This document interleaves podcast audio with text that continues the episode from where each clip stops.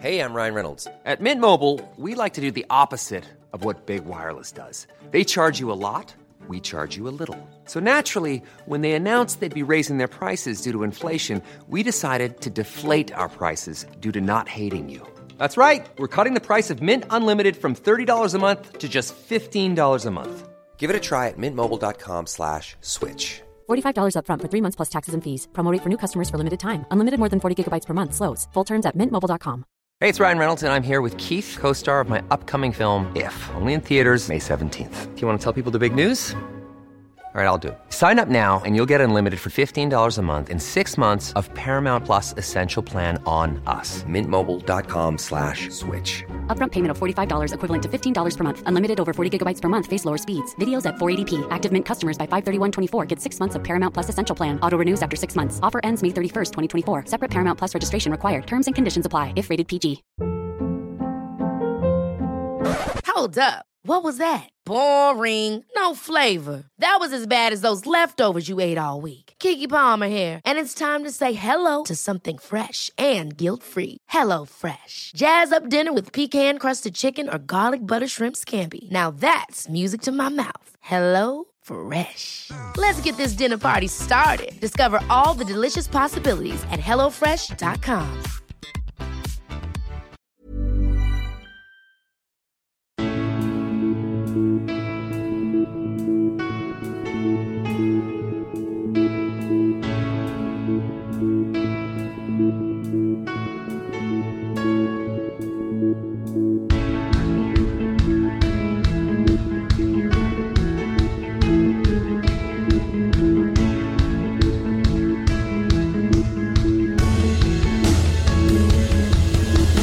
Bienvenidos a Alineación Indebida y Derby de Manchester será la final de la FA Cup. El City ha llegado con facilidad, el United por un solo penalti de Solly March y con eso marchan a la final, aunque para final la que tendremos este próximo miércoles por la noche por el título de la Premier League. También con el Manchester City involucrado y un Arsenal mirándose al espejo y tratando de no pestañear ante el momento que todo lo va a definir, como Theo Walcott definió un gol contra ellos el viernes. Todo en contra lo tiene el Southampton, aún así, como también el Forest, el Leeds. No pinta bien todo lo de abajo, menos para el Leicester que ganó, o el West Ham que hizo batido de cerezas, y Dragones Rojos que han ascendido a cuarta división. Todo eso, la destrucción del Tottenham en Newcastle y mucho más, hoy en alineación indebida y para destilarlo, para desmenuzarlo todo, junto a mí, Ander Iturralde, antes que nada, simplemente preguntar, bueno, ¿cómo están las máquinas? Lo primero de todo, ¿estáis bien? Pues venga, vamos a echar el podcast. Leonardo Silva, ¿cómo estás, Leo? ¿Estás bien? Bien, bien. No he entendido qué es lo que has hecho. Quiero ser muy. Joder, muy Leo, te iba a preguntar antes del programa si habías visto el vídeo de Bisbal. Dios mío, joder. Eh, eh, yo, ¿por qué, ¿por qué vería yo? Por- porque ah, porque lo, lo ha visto todo el mundo en Twitter. Lo ha visto todo el mundo en Twitter, Leo. O sea, en- a Perú tiene que haber llegado. O sea, sabía que David Bisbal había hecho algo, Sí. pero no quiero mentirte. Bueno, ahora te Si paso el vídeo. Ahora te paso el vídeo. Tenía tenía que haber empezado por alguien que sé que seguro que lo habrá visto. Ahora te paso el vídeo. Sí, sigue diciéndome. Cuéntame. Listo. Entonces, si es que yo me entero de, de algo de David Bisbal, me lo van a tener que enviar directamente a mi, Sí, a mi sí. WhatsApp, a los mensajes directos, porque no me va a interesar lo suficiente. Ya, pero es que, es que no, es, eh, es que no es ni, no es ni siquiera. O sea, es David Bisbal, pero no es ni siquiera sobre David Bisbal. O sea, ahora mismo te paso el vídeo para lo que lo veas, en lo que saludo a, a nuestro otro invitado de- del día de hoy. Que, está aquí con nosotros eh, desde el comienzo del programa. eh, trabaja en el fútbol base de- del Arsenal, actual entrenador en el fútbol base de- del Arsenal. Chris Lence, ¿cómo estás, Chris? ¿Estás bien? Todo bien, todo correcto. Y no voy a acabar la frase porque va a haber problemas de copyright. Eh, muy bien, muy bien, muy bien. Eh, vamos a ver, ah, vamos a analizar la- un poquito la, la jornada y tengo que decir que ganas tengo de conocer qué le ha ocurrido al señor David Bisbal. No estaba muy enterado. de- de lo ¿Tú, ha tú tampoco has visto el vídeo? Que a nadie le importa. A nadie le ¿Qué- importa. ¿Cómo que a nadie le importa? O sea, Leo, vamos a ver, vamos, o sea, perdona, pero esto ha sido, o sea, el, mo- o sea, e- el evento de 2023 en Twitter España, ¿eh? O sea, Yo soy un gran fan del Ricitos de Oros, o sea, me interesaría conocer sí. qué hago. Bueno, te paso ahora mismo eh, el vídeo. O sea, son literalmente 5 segundos de vídeo que han cautivado a, todo el pueblo español. O sea. A ver. A ver, o sea, es que es. Es que, o sea, espero que la audiencia, si la, audiencia, si está de mi lado, está pensando que, o sea, los dos eh, sinvergüenzas estos que viven debajo de una piedra, eh, o sea, que, que, lo manifieste. Escúchame, ¿eh? una estrella musical con exceso de cocaína no es novedad. Ya no Listo. Entrando en polémica pura y dura. Acabo de, acabo de ver el vídeo, está, está, está curioso, está curioso, está curioso.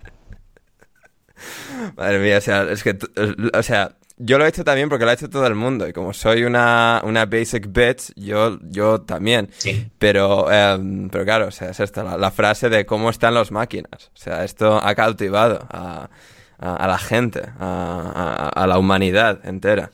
Así que... Se nota que no acaba de entrar en, en esta generación ¿eh? de jóvenes eh, ya, Ya, ya, ya. Pero, pero eso, eh, también se nos unirá Rafa Pastrana en algún momento. O sea, bueno... Si es que le dejan. Si es que le dejan. Si es que le dejan. Luego, o sea, trae anécdota buena aparentemente y luego nos contará. Si, si, es que le dejan salir. Eh, a Rafa se unirá al podcast más adelante, eh, en el día de hoy. Em, pero eso, sí, eh, venimos aquí para comentar todo el furbo inglés. Que, hay que comentarlo, que hay mucho para, para debatir, para discutir. Y, y nada, eso, antes de entrar en harina, patreon.com barra alineación indebida. El link está en la descripción, vais ahí y os suscribís en cualquiera de los niveles, en cualquiera de los niveles monetarios y, apoyáis a la causa y que esto pueda seguir haciéndose dos veces a la semana con luego programas extras mensuales también. Eh, vais ahí, os suscribís, lentejistas como secundario de un videoclip de JM, como súbditos de Urban Gulling, cualquiera de los niveles, gente. Vais ahí, nos dais dinero y, apoyáis a la causa y si no también en cualquiera de las plataformas en las que nos escucháis podéis escuchar toda todo nuestro contenido en abierto, no el premium, pero todo en lo que va en abierto, en Spotify, en iVoox, Apple Podcast, Google Podcast, eh, Acast, eh, todos estos sitios de, de, podcast, todos estos reproductores, ahí estamos. Y eso también, eh, likes, comentarios, todo, gente. aunque necesitamos vuestra ayuda para seguir creciendo y seguir subiendo como la espumita aquí en alineación indebida con Ander Iturralde y toda esta buena gente que siempre me acompaña. Y con esto ya nos vamos, acompañados al partido de Wembley, la segunda de las dos semifinales que se ha disputado en esta tarde de, domingo entre Brighton and Hove Albion y Manchester United. Partido interesante, batalla táctica que, se, que se diría en la que, bueno, al final hemos tenido la tensión máxima de una tanda de penaltis para la historia, pero al final eh, la historia ha sido con final trágico y triste para el Brighton and Hove Albion y para Solly March, la gran revelación del Brighton esta temporada, ha fallado el penalti decisivo y con eso Victor Lindelof ha convertido el suyo y el Manchester United se va a la final de la FA Cup donde se medirán a sus grandes rivales ciudadanos. Nótese el doble sentido con lo de ciudadanos. Em, Leo, empezamos por ti. A ver, reflexiones, sensaciones, opiniones eh, generadas en ti por este Brighton Manchester United. Lo primero tiene que ser una cuestión mediática. Eh, me voy de este partido luego de la derrota del Brighton en tanda de penales eh, un poco contento porque me parece justo que trabajos, eh, que proyectos tan importantes, tan bien, bien pensados, que han resistido varias bajas a lo largo de los años, tengan este momento de protagonismo, que estén en el horario estelar del fútbol inglés, enfrentando en unas semifinales de FA Cup a todo un Manchester United, un Manchester United además bastante digno. Pero por otro lado un poco triste porque quizás el día de hoy, el día de hoy el Brighton pudo haberse llevado la victoria en los 90 minutos porque al final ha terminado faltando esa chispa, ese acierto en el último tercio del campo, que es algo bastante característico del Brighton, el, acierto al arco pues no es tanto lo suyo, pero la generación de oportunidades sí que, sí que es de, de ellos, ya sea con Roberto de Servi, ya sea con Graham Potter, y me ha penado un poco eso porque creo que Creo que la temporada de Solly March, de incluso la aparición de Julio Enciso, la temporada de Dani Welbeck o la de, la de nuestro mentiroso favorito Mitoma, eh, merecía una, una, final en Wembley. Eh, lo que ha pasado hoy es que se ha alargado esta racha de partidos sin ganar cuando el Brighton va a Wembley. Sexto partido sin ganar y creo que es la racha más larga de partidos sin ganar eh, de un club inglés cuando va a Wembley, ¿verdad, Ander? Es, es correcto, es afirmativo y, sí que ha dejado esa sensación que dices, ¿no? Cuando Mars ha fallado el penalti y se ha confirmado con el gol de Lindelof, la, eliminación del Brighton es como, era esa gran historia, ¿no? De, de, esta temporada, más allá del Arsenal, por supuesto, pero que el Brighton, con lo bien que lo ha hecho todos estos años, como bien resumías ahí, que pueda tener su oportunidad de verles en un Wembley, en este gran escenario, viéndose recompensados a su gran temporada y todas las temporadas anteriores y ahí ante la posibilidad de llegar a la final, de tener ese Guardiola de Servi, es como, ah, o sea, ha sabido mal para muchísima gente, mucho más allá de, la afición del Brighton, Leo. Sí, totalmente. aparte, creo que hablando exclusivamente del partido, creo que hemos tenido rendimientos, aparte de los que había mencionado previamente. Creo que el partido de Moisés Caicedo es excepcional. Creo que es un chico que ya sonaba muy fuerte a inicios de esta temporada y, está terminando, estamos ya en fines de abril, y está demostrando que cada vez su fútbol tiene muchos más registros. Lo que ha hecho hoy, gestionando la presión cuando ha estado de cara, ha sido realmente impresionante. Eh, lo que ha hecho Moisés Caicedo el día de hoy conduciendo ha sido realmente potente. Creo que también Pascal Gross ha tenido muchísima libertad y ha generado muchas ventajas cuando ha estado recibiendo a banda, porque Rashford precisamente lo que hacía era eh, ocupar líneas interiores para poder este, bloquear pase interior de parte del Brighton. Y, ahí Pascal ha, tenido todo un, todo, todo un sinfín de posibilidades que un jugador con tan buen pie ha aprovechado, pero creo que pudo haberlo aprovechado incluso un poco mejor. Y quizás ese, ese puntito de, de, que me ha faltado hoy en el Brighton es esa, esta falta de Ivan Ferguson, que ha tenido que entrar un def que, que ha hecho un partido realmente criminal, realmente malo. Eh, por más que haya anotado el penal, creo que su partido ha sido totalmente lamentable y, ha sido una entrada contraproducente. Sí, sí, sí. Y, mira que Welbeck no había dejado el listón particularmente alto, ¿eh? Pero Denis Undab no está preparado para lo que, por lo que sea para ser jugador titular del Brighton.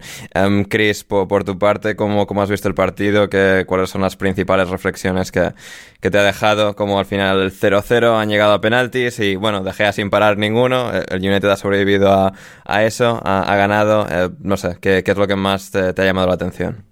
Bueno, eh, yo creo que lo más interesante eh, entre, entre tantos conceptos pesar de ser un partido bastante igualado, eh, yo creo que ese, ese 61% de posesión por parte del Brighton, sé que hay mucha gente que el tema de la posesión eh, es eh, un debate muy interesante en cuanto a qué importancia tiene el porcentaje de posesión eh, para, para, el éxito dentro de un partido, pero teniendo en cuenta que siendo, como hemos dicho en anteriores semanas y que todo el mundo sabe que Ten Hag es, viene de la escuela de Ajax, es una escuela de posesión del balón que puede arrebatarle un 61, eh, con un 61% la posesión el Brighton, ya quiere decir que, que, que, el Brighton está haciendo las cosas muy bien, eh, luchando contra un todopoderoso como, como, como es el Manchester United. Hay, hay, ciertos temas para reflexionar allí eh, el hecho de que venga eh, de Serbia a esta liga, eh, yo creo que es una, una, bocanada de aire fresco para, para, entrenadores que, constantemente estamos en, en, búsqueda del aprendizaje y un entrenador como de Cervi que trae ideas nuevas en salida de balón, buscando figuras distintas e imágenes distintas para poder sobrepasar la línea de presión en, en salida, preferentemente y luego viendo cómo van construyendo la jugada hasta llegar eh, con números hacia la portería, es, es, una bocanada de aire fresco y es una lástima que, que, todo se reduzca a acertar o no acertar en la tanda de penaltis. 7-6, bueno, demuestra eh, eh, el acierto por parte de ambos equipos y, las diferencias que hacen pues un fallo en un penalti o en este caso es un fallo en el penalti ya que no ha habido tanto acierto por parte de los porteros españoles. Hmm, absolutamente. Em, Leo, por parte del United como equipo ganador, em, no sé, ¿te, ha dejado alguna, alguna lectura particularmente distinguida? El, bueno, que hayan jugado Casemiro, Eriksen, Bruno Fernández, Antonio en la derecha, Rashford, Marcial en punta. El teórico 11 de gala, ¿no? Aunque luego siempre hay, puede haber ciertos déficits en el equipo por jugar Eriksen, Casemiro, Bruno Fernández como ese trío de centrocampistas. Em, en ese aspecto, también con las bajas en defensa, para este tramo final de la temporada y de cara a la final con el City, ¿te, deja alguna, alguna sensación nueva el United? Llámame hater si quieres, pero yo no soy particularmente un gran defensor de, este Manchester United. Creo que Ten Hag tiene que llevarse el mérito de que ha llegado a uno de los clubes más grandes del mundo. en una situación un tanto complicada, que tuvo un inicio complicado y que ha logrado estabilizar lo más que ha podido un club con, los recursos este, que cuenta hoy por hoy, con los que cuenta hoy por hoy en la plantilla. Y creo que ha sacado un, un modelo relativamente funcional que le ha permitido competir lo mejor posible y conseguir todos sus objetivos, ganar un título y llegar a la final del FA Cup y tener la posibilidad de a un solo partido enfrentarse al Manchester City, en el cual yo creo que tienen serias posibilidades porque ya, ya ha sucedido en esa temporada que el Manchester United puede perfectamente hacerle un partido complicadísimo al Manchester City y tal vez llevarnos una de las grandes sorpresas de la temporada. Y por otro lado... Ahora, por eh, otro lado, el lado hater, porque has dicho llámame hater y luego no has dicho nada escandalizante sobre el United. Básicamente te iba a reducir que a mí el partido del Manchester United no me pareció no, a mí francamente no me pareció sí, sí, no, con, Evan Ferguson el, Brighton se lleva esto y del Manchester United estamos rajando salvajemente después del partido en Sevilla el jueves, porque desde el último podcast ha habido dos partidos del United y el anterior fue muchísimo peor incluso que este. Em, así que la, vida, los resultados, los penaltis, es lo que es. Tal cual, tal, tal cual, pero, pero también es el, el, modelo por el que están optando en este momento. Yo me pregunto si es que Ten Hag le va a dar continuidad a este modelo un tanto más reaccionario, mucho más de transiciones, porque también son los jugadores con los que cuentan. Pero yo sí me pregunto, considerando que los resultados han sido válidos, creo que son respetables, creo que es un muy buen primer año. Pero, ¿este es el camino que quiere Ten Hag para su Manchester United? ¿Este es el, este es el equipo por el cual Ten Hag ha sido contratado? Entonces, a mí me parece que tal vez la próxima temporada vamos a ver toda una reestructuración del Manchester United y quizás problemas a partir de al inicio de la temporada porque creo que el equipo va a cambiar, porque va a tener que cambiar si es que quiere llegar a competir con el Manchester City o el, Arsenal o algún equipo que se sume de cara a la Premier League la próxima temporada. Mm, absolutamente, y hay una lista, de la, no de la compra, sino de salidas que ha flotado en los últimos días del Manchester United de que se va a ir ahí todo, Cristo si es que Ten Hag consigue, digamos, eh, convencer y, o sea, la directiva y que todas las operaciones se, acaben eh, llevando a cabo pero eh, va, a ser interesante, va a ser muy interesante todo eso. Em, último pequeño detalle, Leo, también porque estamos sumergidos en los playoffs de la NHL y de la NBA. ¿Debería el fútbol ah. adoptar eh, prórrogas infinitas? No, no, no, no, no porque eh, se nota más en el fútbol cuando los jugadores están muertos creo yo. Es que hay, que, recorrer mucho campo, eso sí que es cierto. La, NBA y la NHL tienen a favor, bueno, en hockey, aunque estás muerto, puedes seguir deslizándote por el hielo y, la, y una cancha de básquet, pues es obviamente más pequeñita y se puede... Eh, en el básquet se va a seguir anotando igual. ¿eh? Efectivamente. Y en fútbol es como, o sea, sí, es en plan todos ahí de pie. muy malos partidos de fútbol si es que dejamos que se alarguen inevitablemente. Y aparte, tenemos el plus en el fútbol de lo maravillosa que puede llegar a ser una tanda de penales, ¿no? No veo razón por la cual no... Ya, pero, pero maravillosa y también maravillosamente cruel, Leo. O sea, estamos... Eh, estamos dispuestos a acabar, con, o sea, a destruir las vidas de, los, los que fallan los penaltis de esta manera. Eh, ya, dependerá de cada uno. Por ejemplo, el caso de Solin March, que es, que es el último, eh, no ha podido recibir más, más apoyo de su entrenador. Roberto de Serbia ha declarado que pues lo, normal, ¿no? O sea, tampoco creo que, que, haya hecho un gran mérito de Serbia al momento de declarar esto, pero ha dicho que gracias a Sol y March también han llegado hoy a Wembley y, que ha hecho una grandísima temporada, que es verdad. Sí. Y ya hace un par de semanas estuve aquí con Rodri y con Jan y lo defendí a capa y espada, así que yo voy a seguir en esa línea. Creo que Sol y March no, no tiene nada por lo que sentirse culpable por fallar el penal el día de hoy, que, ha sido un 7 a 6, que, que ha podido ser para cualquiera eh, pero quizás le afecte un poquito el hecho de, haber fallado ya dos penales consecutivos en estas, en estas tandas, ¿no? Hmm. Eh, quien no falló su penalti, Chris, fue en la otra semifinal Riyad Mahrez, hat-trick del extremo argelino, del, eh, entre comillas, suplente del Manchester City, absoluta exhibición, contra un Sheffield United que, bueno, que defendió muy bien la primera parte, que, bueno, hizo toda esa, todo ese despliegue de, equipo corajudo de, de segunda división contra seguramente el mejor equipo del mundo, como es el Manchester City, pero pues dio para lo que dio, penalti torpe antes del descanso y luego pues dos goles más y el City tranquilamente resolviendo su semifinal para, bueno, encarar y enfilar pues seguramente un trofeo más a, la vitrina de Don Josep Guardiola y Sala.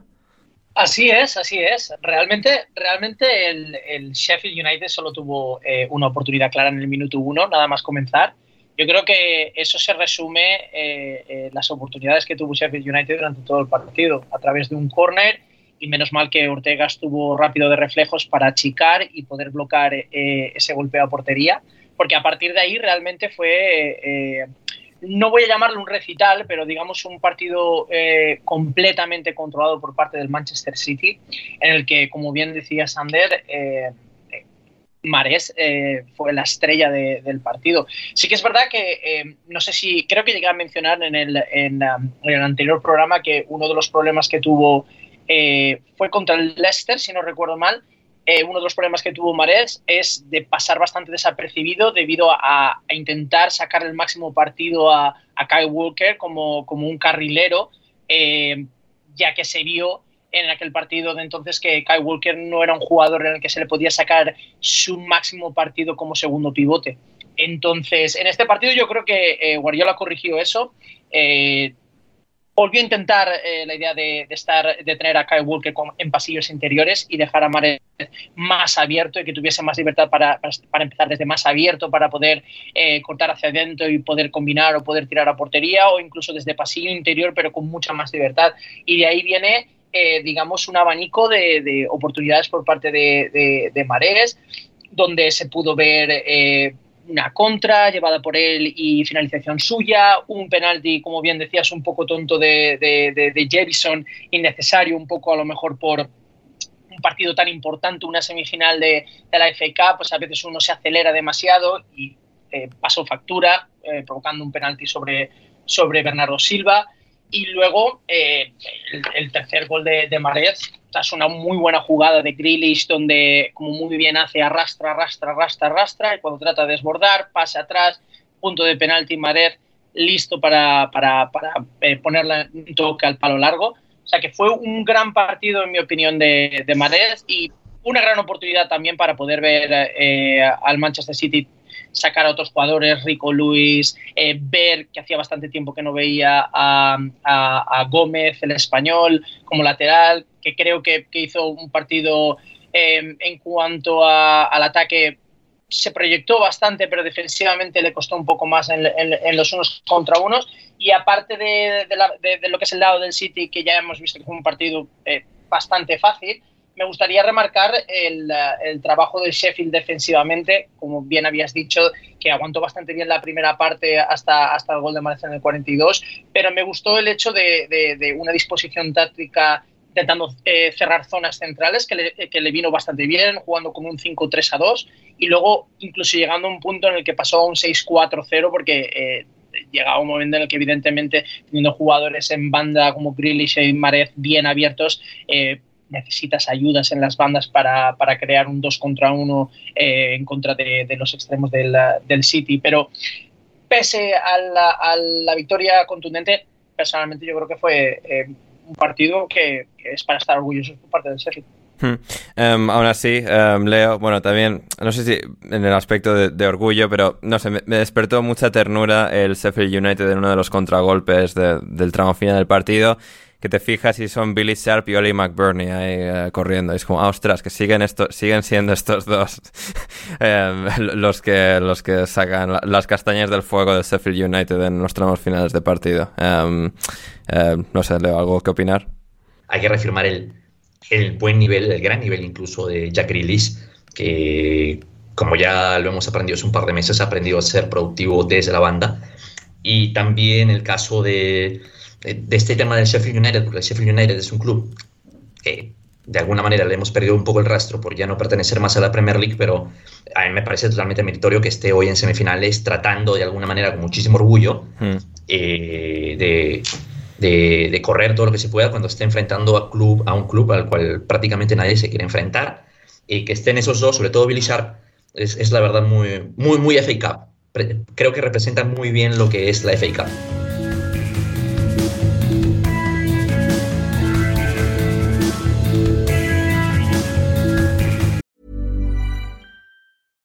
Catch yourself eating the same flavorless dinner three days in a row? Dreaming of something better? Well, HelloFresh is your guilt-free dream come true, baby. It's me, Kiki Palmer. Let's wake up those taste buds with hot, juicy pecan-crusted chicken or garlic butter shrimp scampi. Mm. Hello Fresh. Stop dreaming of all the delicious possibilities and dig in at HelloFresh.com. Let's get this dinner party started.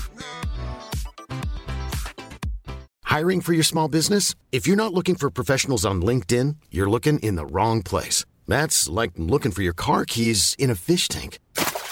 LinkedIn helps you hire professionals you can't find anywhere else, even those who aren't actively searching for a new job but might be open to the perfect role. In a given month, over 70% of LinkedIn users don't even visit other leading job sites. So start looking in the right place. With LinkedIn, you can hire professionals like a professional. Post your free job on linkedin.com/people slash people today.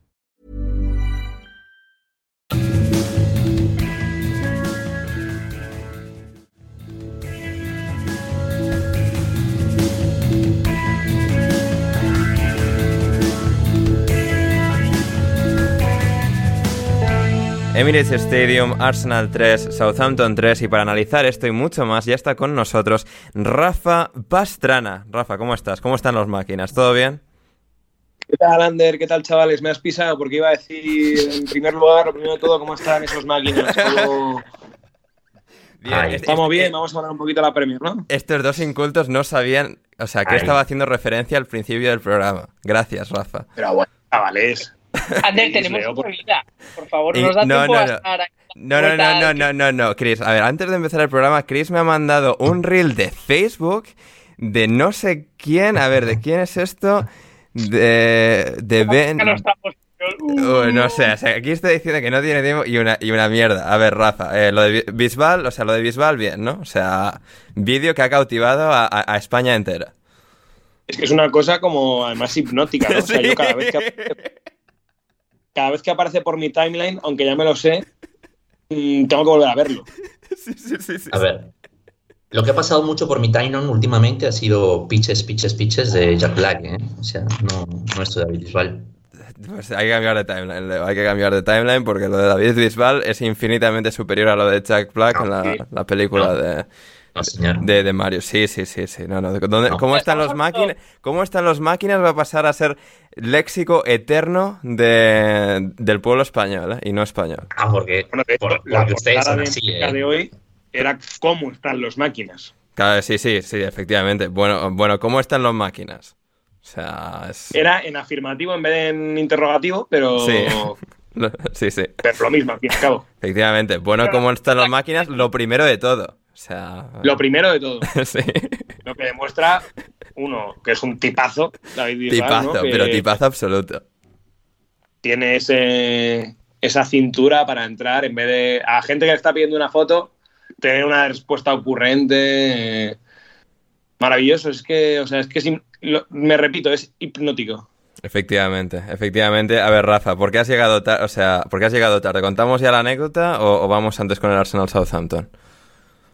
Es que el Arsenal Southampton es muy sexy. eh. Entonces yo creo que podemos cebar un poquito el vibe. Cebar, sí. Eh, podemos dar titulares. Eh, partido, Liga Municipal, primeros, comisaría. Oh, increíble, ¿eh? Com- comisaría, ¿eh? Liga Municipal y con comisaría.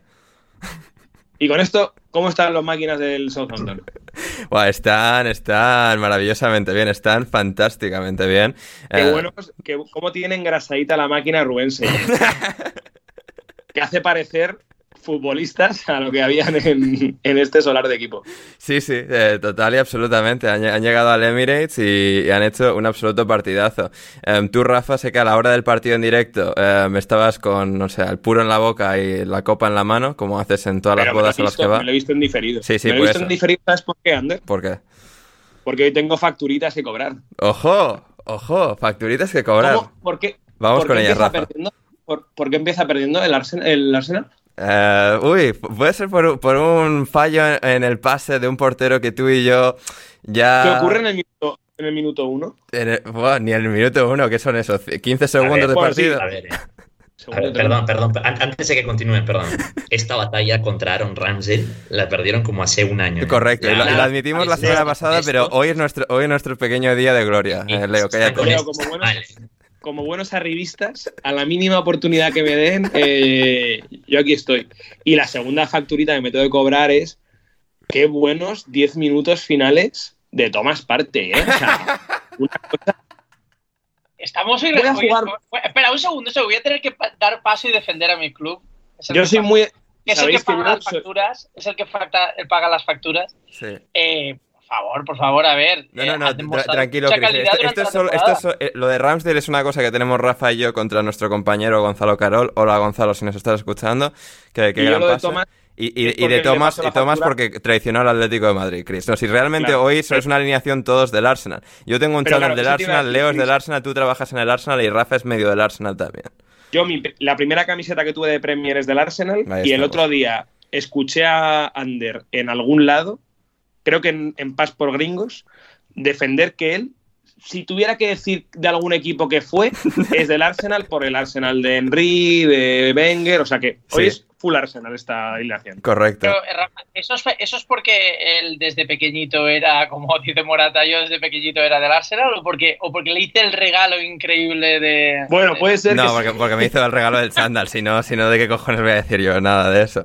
Sí, sí, o sea, porque Chris me regaló un chándal oficial del Arsenal, el mismo que lleva Mikel Arteta, me declaró a la salida del metro de, de una de las paradas en Londres.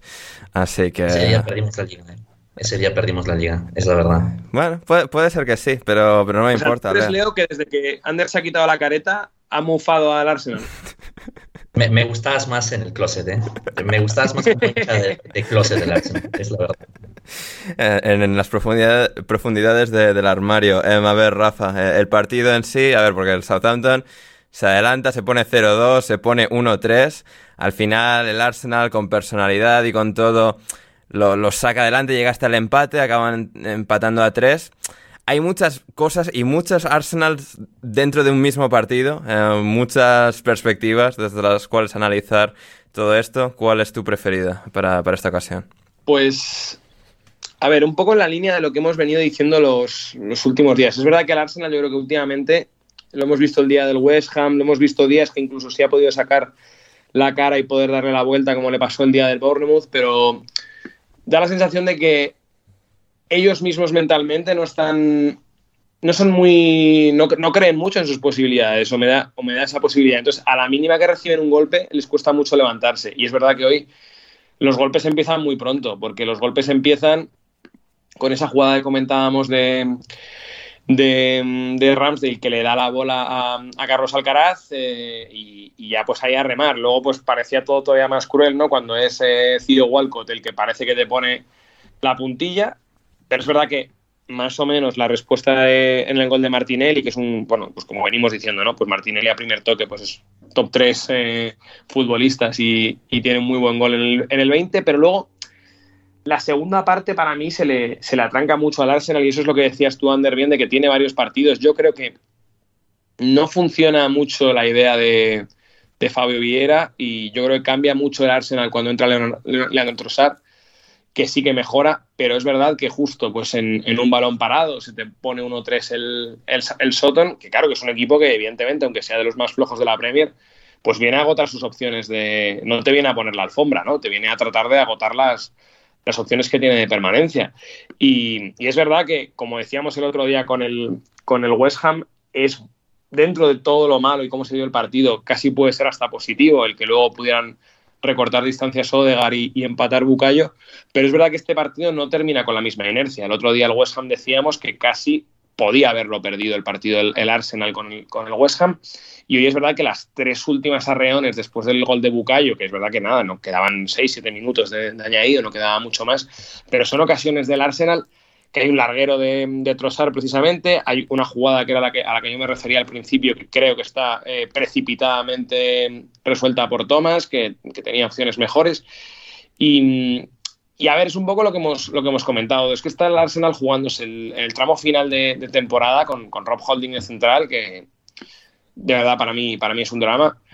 Y, y yo no sé hasta qué punto, eh, si está medio bien en y no lo diré. Eh, Tomiyasu, yo forzaría un poquito, Ben White otra vez de central, porque es que de verdad que Rob Holding es una debilidad competitiva muy, muy fuerte y, el Arsenal lo nota. Y es verdad que están volviendo jugadores, ¿no? Y volvía a estar en convocatoria eh, Emil Smith Rowe. Eh, pero no termina de dar, mm, y lo decía el otro día Gonzalo, y, concuerdo con él, que últimamente las direcciones de campo de Arteta tampoco, o sea, me, a mí me están dejando un poco frío, ¿no? Entonces, mm, veremos porque lo hemos dicho, que el Arsenal tiene, creo que un calendario algo más complicado que el del, que el del City, parece que le están temblando las piernas en este, en este momento y, y veremos, porque va a ser una pena, pero me recalco también en lo que dije el otro día, que el Arsenal no debería estar peleando en este momento porque es muy pronto por la juventud de sus jugadores en, por la liga y yo creo que pase lo que pase hay que reconocer a Arteta por mucho que mm, y, el trabajo que han hecho los chicos por mucho que no se acabe ganando ningún título. Hmm, eh, absolutamente. Em, y a colación de eso, Chris, claro, porque ahora está todo el mundo con la esta necesidad imperiosa de tener que banalizar em, los análisis y las ideas y ahora todo se reduce a pechear o no pechear. Y claro, a mí esto me pone muy de los nervios porque realmente, ¿qué, nos ilustra? ¿Qué nos enseña? ¿Qué nos puede hacer reflexionar eh, el concepto pechear? Porque yo personalmente creo que al final es, una cuestión más incluso futbolística que mental. Es decir, por un lado, ves el arranque del partido después del gol del Southampton, hay una tensión y una, digamos, no exactamente nervios, pero una sensación de que tienen que arreglar lo que se les acaba de estropear y, y eso pues puede ser parte de la inexperiencia, parte de ser tan jóvenes, ¿no? Pero hay como esta obsesión a psicologizarlo todo, valga la, valga la expresión, que al final creo que en gran parte se, explica a través de, del fútbol o de la falta de calidad de los jugadores. al final, es decir, creo que el Arsenal ha hecho un mérito enorme para llegar hasta aquí y una vez pues tiene ocho puntos de ventaja, la gente se le mete en la cabeza el hecho de que, nada, ya tiene que ganar, si el Arsenal no gana con ocho puntos de ventaja, es que les falta carácter y a mí es que me parece una forma de conceptualizar las cosas extremadamente banal y ligeramente estúpida. Bueno, a ver, es que en sí el fútbol es un deporte complejo. Y cuando hablo de complejo, sin entrar tampoco en panenquismo de, lo que es el, eh, digamos, la filosofía del fútbol, hay muchos elementos, muchas variables que confluyen y hacen que, pues, la performance del equipo pues, eh, en una dinámica mejor o una dinámica peor.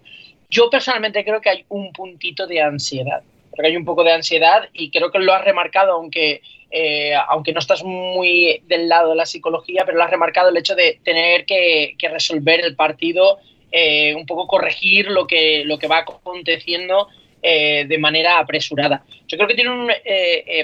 como hablamos de un no, es por cortarte, o sea, creo que contra el partido del Southampton sí que es el partido en el que más tensión y nervios se les vio, pero no lo vi tanto, yo que sé, contra el Liverpool o contra el West Ham. Creo que futbolísticamente el partido, ambos partidos, eso creo que se les fue de las manos, pero no porque por vértigo o por intimidación de, la situación. No hablaría, no, hablaría, no hablaría de miedo escénico, hablo de ansiedad en cuanto ellos saben que pueden perfectamente llevarse los partidos. Lo que pasa que es un poco la gestión del partido. O sea, es decir, si empiezas, eh, eh, digamos, eh, intentando poner tu pie sobre el campo y decir, sabes que ahora mismo vamos a resolver el partido cuanto antes, eso no, hay, eso no hay ningún problema, es una actitud, es, digamos, una postura de decir, vamos a intentar resolver el partido pronto, pero luego no se puede mantener el mismo ritmo. Hay que, gestionar, hay que mantener eh, la pelota, hay que tener varios recursos distintos de, aguantar el balón, de saber cuándo acelerar. Eso, por ejemplo, los equipos de, Guardiola en cuanto a gestión de los partidos los tienen mucho mejor, aparte de la eliminatoria contra el Real Madrid en el Bernabéu, que ahí sí que es verdad que eh, se fue todo por las nubes, pero en general es un equipo que está muy bien consolidado, el Manchester City, y eso es algo que, sí que le falta más al Arsenal, esa parte de ansiedad en cuanto al juego, en cuanto al juego hay jugadores de mucha calidad, pero sí que estoy de acuerdo contigo que en cuanto a la técnica,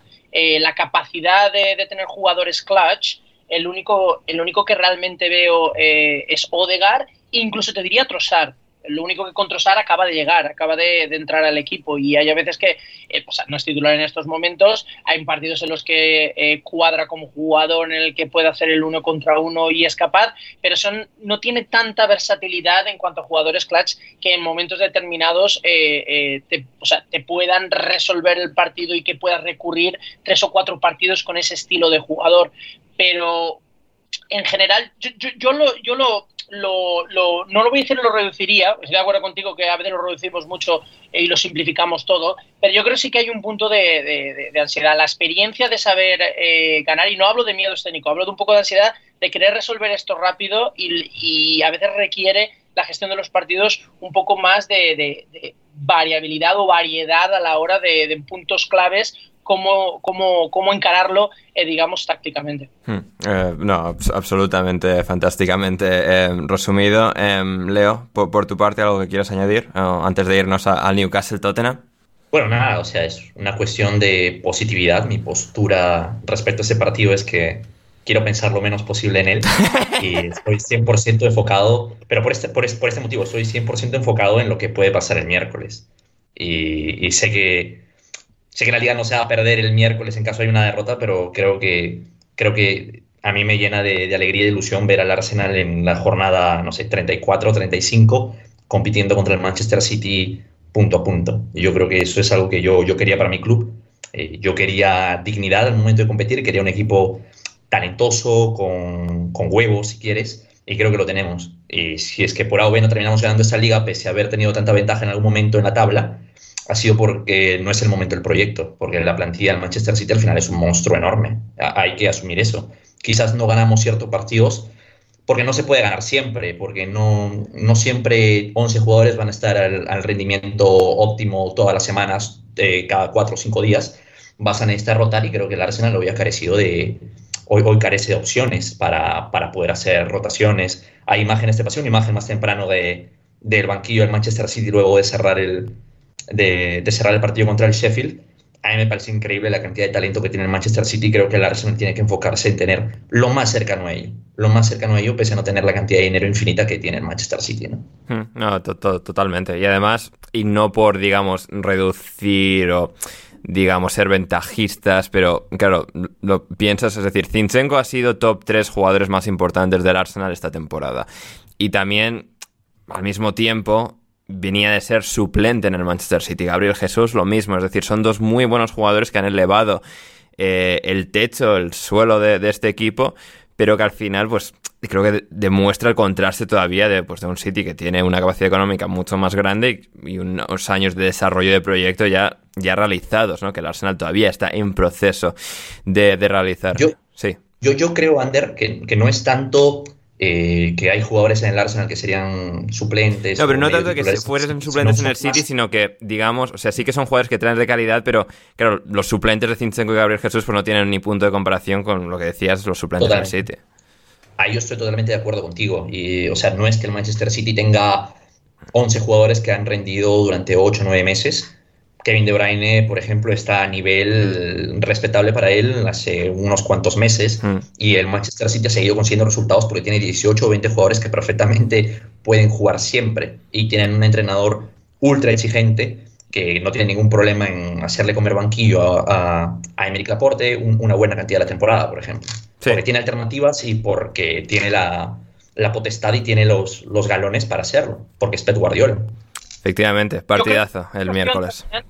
Perdona, Ander. Eh, eh, también es una cuestión por matizar, eh, más que, fondo de armario, que estoy de acuerdo contigo, Ander. Yo creo que también es una cuestión de, versatilidad, de perfil de jugadores. Manchester City tiene una diversidad de, perfil de jugadores. Puedes tener jugadores en banda, como por ejemplo Foden, que es capaz de, combinar perfectamente, o jugadores más eléctricos, como puede ser Marés, o puedes tener jugadores con mayor proyección, como pudiese ser Kai Walker, o jugadores un no, poco el que Juega eh, Julián Álvarez en lugar de Haaland y esos partidos incluso, los juegan incluso mejor. O sea, le barren al Liverpool con el otro. O sea. Sí, sí, sí, pero eso se ha conseguido luego de 10, 8, 9 años fichando, fichando, fichando, cambiando absolutamente todo y creo que mm. el Arsenal no se tiene que sentir mal por no estar aún en ese nivel, pero ojalá ese sea el objetivo. Y se ha conseguido también con cosas, bueno, feas y no que no vamos a mencionar aquí, pues en regímenes como el, como el Emiratí, ¿no? Pero bueno, cosas, cosas que nunca está de, más recordar, que, o sea, que nos, bueno, nos, se nos llena mucho la boca con el Newcastle y con toda la razón del mundo, pero pues, yo creo que sea el Manchester City también, o sea, tiene su, su parte, su parte. Eh, en todo caso, eh, nos vamos precisamente con el Newcastle 6-1 victoria sobre el Tottenham. Em, Rafa, voy a empezar por ti en este caso. Eh, bueno, partidazo, exhibición absoluta y total del Newcastle. Si mal no recuerdo, no he ido a mirar, no he ido a confirmar el resultado, pero si mal no recuerdo, El Tottenham termina la temporada del título del Leicester, la última jornada, cuando ya habían implosionado, ya digamos habían perdido los nervios, perdiendo en la última jornada 6-1 en St. James's Park. Y aquí se ha repetido la historia, pero de manera mucho más como absurda y no sé, trágica. No sé, ha sido, ha sido un partido extrañísimo porque a los 20 minutos estaban 5-0 el Newcastle arriba. Ha sido una destrucción como hemos visto pocas en la historia de la Premier League chiquito meneo, ¿eh? es un poquito. Es que los primeros 20 minutos es una cosa de boom, boom, boom, boom, boom. Y, me refiero mm, que dos de los cinco goles que te meten en 10 minutos te los mete Jacob Murphy, ¿eh? O sea, que no... o sea, no, no un jugador estrella de la Premier, ¿eh? Jacob Murphy te mete dos goles. Gordon, que luego sale Almirón, que mm, todo lo que tú quieras, pero que es que los que te destrozan desde el principio son Joelinton y Jacob Murphy, que vale que también está Isaac y todo lo que tú quieras, pero la verdad es que dio la sensación como de que el, Tottenham pues no, no, había comparecido, ¿no? Se veía muchos errores muy, muy graves en la salida de balón, tanto de Dyer como del, como del Cuti, un Oliver Skip que no... Pues bueno, que yo creo que no es el mejor jugador para recibir de espaldas eh, bajo presión y, dar salida y, y sobre todo un equipo que da la sensación de estar muy, muy partido continuamente, como hemos criticado muchas veces del Chelsea, ¿no? Y, para mí otro punto importante es que, mm, claro, la ausencia de, alguien al timón en el Tottenham, pues ahora mismo, pues oye, pues Estelini, pues sí, estupendo, será un tipazo, el otro día nos enganchó con, con De Cervi y todo lo que comentemos, pero me refiero a que tiene que haber unas instrucciones claras de, de cuál es el modelo, de a qué se juega, si seguimos en lo mismo que con Conte, si estamos dando lugar a una transición. Yo los jugadores lo que los noto es perdidos y, se nota mucho sobre todo los de arriba, que ves que cada uno pues que quiere hacer un poco la guerra por su cuenta y, al final pues eso, viene un equipo con las ideas claras y que, y que sabe lo que juega y es que eso, los, los primeros cinco minutos son, eh, como diría Jordi Wild, obscenos, o sea, son... son de verdad, vamos, son para poner, ¿eh? porque Es, eso, cómo se come eh, Willock o Bruno Guimaraes, o incluso el propio Longstaff a cualquiera de los tres centrocampistas del, Tottenham en la salida de balón. Eh, la indolencia también un poco de la línea defensiva, mm, el propio Lloris, que no sabe un poco ni ya ni por dónde le da el aire, el pobre hombre. Entonces, eh, la verdad que ha sido feo de ver y, es una cosa que, claro, mm, este resultado que puede parecer, pues como decías tú antes, Ander, ah, bueno, pues como pasó aquella vez, es que este era un partido importante para luchar por los intereses de la, de entrar en Champions del Tottenham el año. Si hubieran ganado, se hubieran quedado empatados a puntos. Es verdad que el Newcastle tendría un partido menos. Pero sí, claro, ahora te mete seis puntos gol y encima tiene el Newcastle un partido menos. O sea que ahora mismo yo el Tottenham mm, veo muy, muy, muy poco posible que se meta en. Y eso que ha tenido una jornada que se ha dado más o menos bien, que pinchó el Aston Villa, que, mm, que el Liverpool pues casi pincha, que el. Que el Brighton no ha jugado porque tenía lo de la Carling, pero digo lo de la o sea que me refiero que ha sido una jornada pues más o menos que parece muy indolora, pero, pero que ya se le van a seis puntos tanto el United como el Newcastle con dos partidos menos y con uno menos, o sea que yo salvo implosión de alguno de los dos, veo muy difícil que el Tottenham eh, mantenga, vamos, pueda pelear la Champions. Incluso veo complicado ahora mismo con la inercia que viene el Vila y el Liverpool, que incluso pueda mantener el de UEFA. Em, Leo, algo que tú quieras eh, reseñar sobre esta experiencia alucinógena que ha sido ver este partido. El que quiera ver el partido puede verse los highlights. Es, posiblemente, es posible que los editores no hayan tenido que hacer mucho trabajo, solo han puesto los primeros 20 minutos del partido y se acabó. Realmente no, no, no creo que esta temporada hayamos visto tanta superioridad de un equipo frente a otro eh, en esta Premier League, con certeza. Y era un duelo directo entre, entre cuarto y quinto. Rivales por Champions Es increíble. E, e, es increíble las ventajas que ha generado, que, ha permitido tanto Estelini como Pedro Porro, porque Joelinton se lo ha comido por lo menos un par de veces su espalda. Lo ha fumado, es increíble también. Es, increíble también la capacidad que tiene el, Newcastle para, para lanzar, porque me puse a pensar, tiene a Botman, que es un jugador que quizás esta temporada no lo hemos notado mucho porque el peso lo ha tenido otros jugadores, pero es un jugador que venía con el cartel de tener muy buen pie y aparte tienen a Fabian Schär y aquí en Tripper y yo estoy alucinando con la capacidad de golpeo que tiene el Newcastle. Es solo comparable quizás con la, con la de Liverpool, con Robertson y, y Trent Alexander, porque de verdad me parece una locura y, qué bien lo ha sabido aprovechar Eddie Howe el día de hoy. Eh, por otro lado, otro gran partido de Isaac, ¿eh? otro gran partido de Isaac que quizás en las cifras, aunque el día de hoy sí, quizás en las cifras no, no vaya a notarse nunca, porque creo que no es un jugador que tenga esa capacidad goleadora para ser una gran estrella de, la Premier League, pero el fútbol, el fútbol se le cae. Y, para los que hemos eh, creído en algún momento en Willock, creo que este ha sido, eh, el partido de hoy ha sido la representación de todo lo que creíamos que podía llegar a ser. ¿no? Eh, muy buenas conducciones, bastante vértigo, bastante presión, pegada, y, pero lo que no vi venir fue ese pase a tres dedos que, le puso a, a Isaac. Qué locura de pase, qué locura de pase, muy, muy contento. Tengo una pregunta, porque el Newcastle quería para su proyecto a, a Unai Emery. Howe lo ha hecho mejor o tan bien como lo podría haber hecho Unai Emery? ¿O qué, eh, qué cosa creen que podría haber aportado Emery en, este Newcastle? Yo personalmente, eh, y ahora dejo pasar a los otros dos, creo que eh, es complicado porque ves la, la eficacia tan bestial que ha tenido Emery en Aston Villa y te hace dudar. Yo creo que a ver, viendo los antecedentes de Emery, digamos, las dificultades que ha tenido para maximizar a sus equipos en competiciones de liga, tanto con el Villarreal como con el Sevilla, como con Arsenal, incluso PSG, que yo creo que Eddie Howe al final sí que ha sido la mejor opción para ellos porque les ha dado... Eh, o sea, él mismo ha evolucionado como entrenador. Nunca esperábamos de Eddie Howe que tuviese a su cargo un equipo, bueno, y que él diseñase un equipo tan defensivamente extraordinario como este Newcastle no sé, yo creo que le ha dado un modelo de juego que para ser efectivos en liga y para ser tan mastodónticos en el, en el avance de una temporada de 38 partidos, creo que es ligeramente superior a nada de lo que hemos visto de Emery en función, o bueno, o sea, relativo a las plantillas que ha tenido en, en, el contexto de liga. Luego igual llega a competiciones europeas, eliminatorias y Eddie Howe no es esa, esa bestia tan indomable que es una Emery. Eh, no sé, Rafa, eh, Chris, Leo. Quizás ahí, ahí te ha faltado este Ander eh, reconocer lo que hizo Emery en, en, el Almería y en el Valencia. Sí, no, eso sí, no, sí, sí, sí, que hace, bueno, hace ya mucho tiempo, pero es cierto, o sea, en el Almería lo hizo muy bien, en el Valencia, o sea, le odiaban, pero quedaba tercero todos los años. O sea, en, esos años sí que lo vimos, pero cuando, pues yo qué sé, el Villarreal llega a semis de Champions, que es un logro tremendo, pero está quedando séptimo en liga, ¿no? Es, no sé si hubiese tenido pues esa capacidad para, digamos, traducir su extraordinaria visión y capacidad en eliminatorias a una liga entera donde, digamos, sus equipos son los que marcan la pauta de los partidos y, digamos, doblegan las situaciones a su voluntad, eh, que ha sido siempre pues esa, esa gran incógnita con Emery, ¿no? Em, el mismo año del Arsenal, el primero es bueno, llegan a la final de la Europa League, pero bueno, se quedan fuera de Champions en Liga. Es decir, yo creo que he dejado de momento lo visto, igual Emery acaba llevando a Aston Villa a, Champions adelante en el Manchester United y, quién sabe, ¿no? Pero em, no sé, yo creo que Howe sí que ha sido al final la, la mejor opción. Rafa, ¿concuerdas? ¿No concuerdas?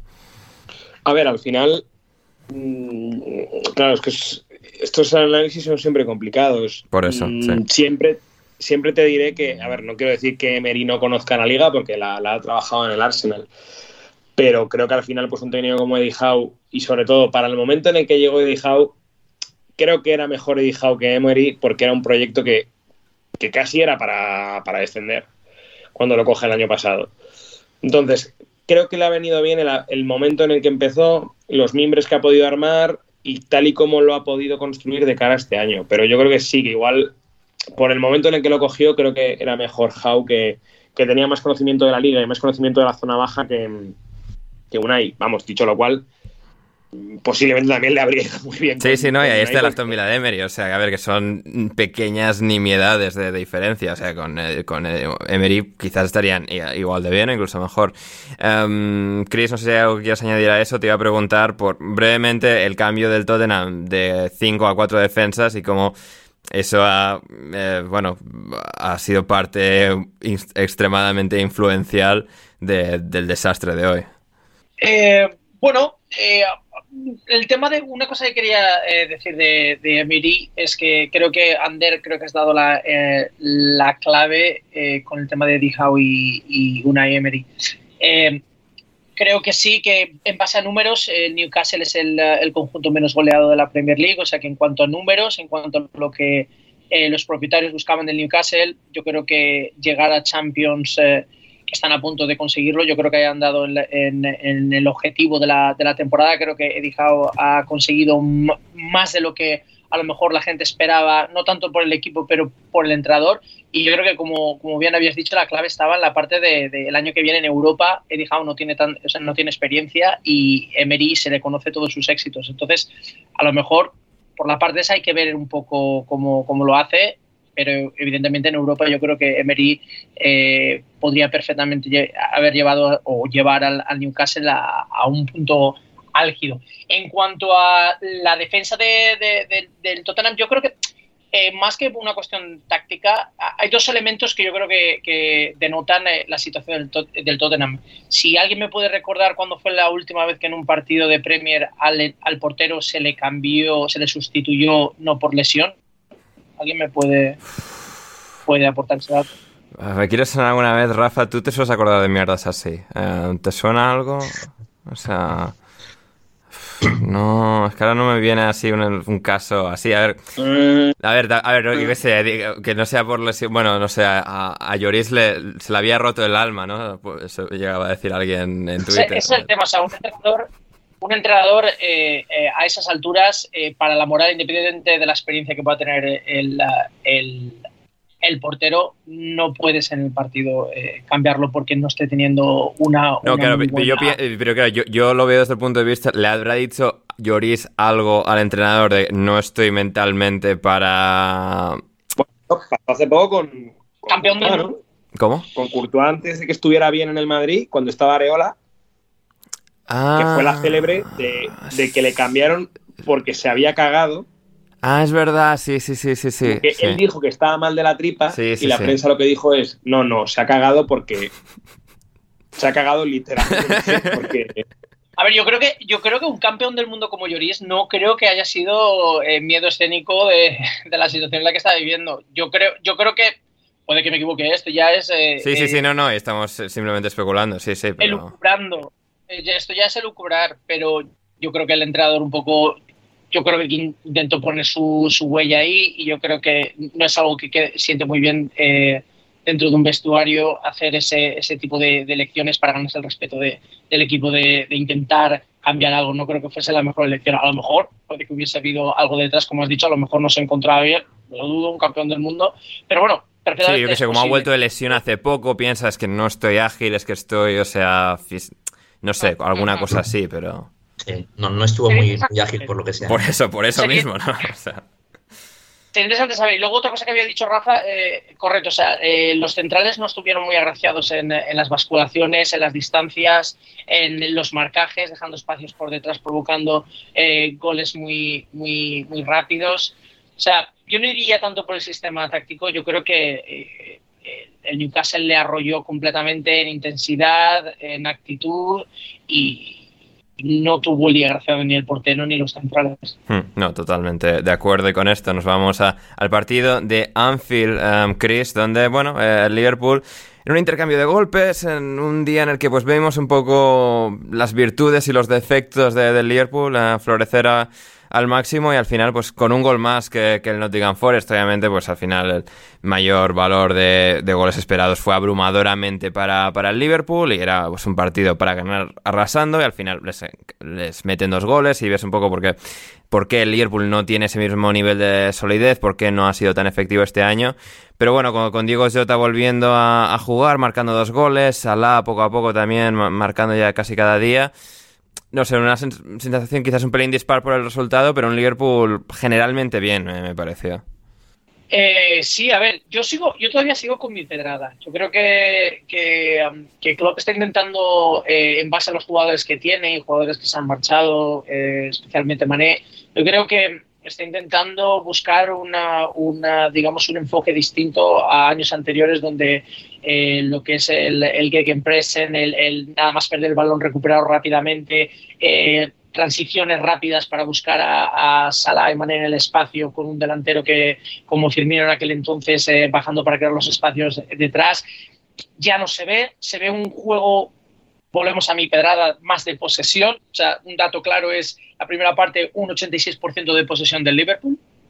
pero me resulta curioso cómo en los dos últimos partidos, eh, pese a la posesión alta en el caso contra el Leeds, todos los goles provinieron de contraataques, es decir, de transiciones rápidas, eh, paradójicamente, pese a la estrategia de partido. Y luego el partido de, hoy, todos los goles, o sea, por el partido del Liverpool, todos los goles vinieron a balón parado. Es otra cosa bastante interesante, volviendo al tema de, cuestión de posesión, gracias a, Trent, a Alexander Arnold, eh, tanto de córner como eh, faltas en, el, digamos, en, la zona derecha del campo, eh, gracias a, ese tipo de, jugadas, eh, el Liverpool pudo llevarse un, partido donde hubo muchas ocasiones claras por parte del Liverpool, donde la primera parte el Forest eh, le costó mucho combinar, le costó mucho combinar para poder llegar al área, pero sí que es verdad que teniendo, teniendo un jugador como, si no recuerdo mal, porque con la pronunciación aquí ya me pierdo, ¿cómo es? Niakate, ¿se llama? Sí, Niakate, Musa Niakate.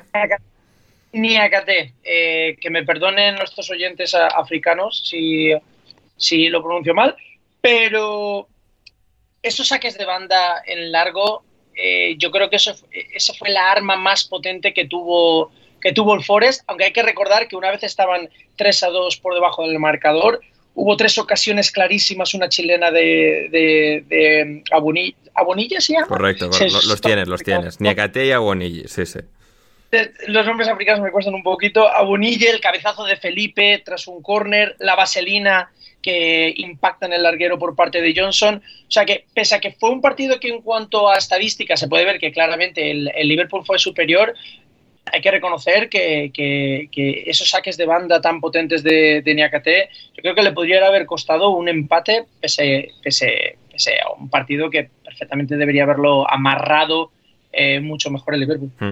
Luego también el sábado tuvimos empate a uno entre el Brentford y ese equipo que sigue por delante del Liverpool, Leo, el Aston Villa. Eh, empate a uno, eh, Ivan Tony marcó, como, como siempre, para el Brentford, es, su apuesta segura.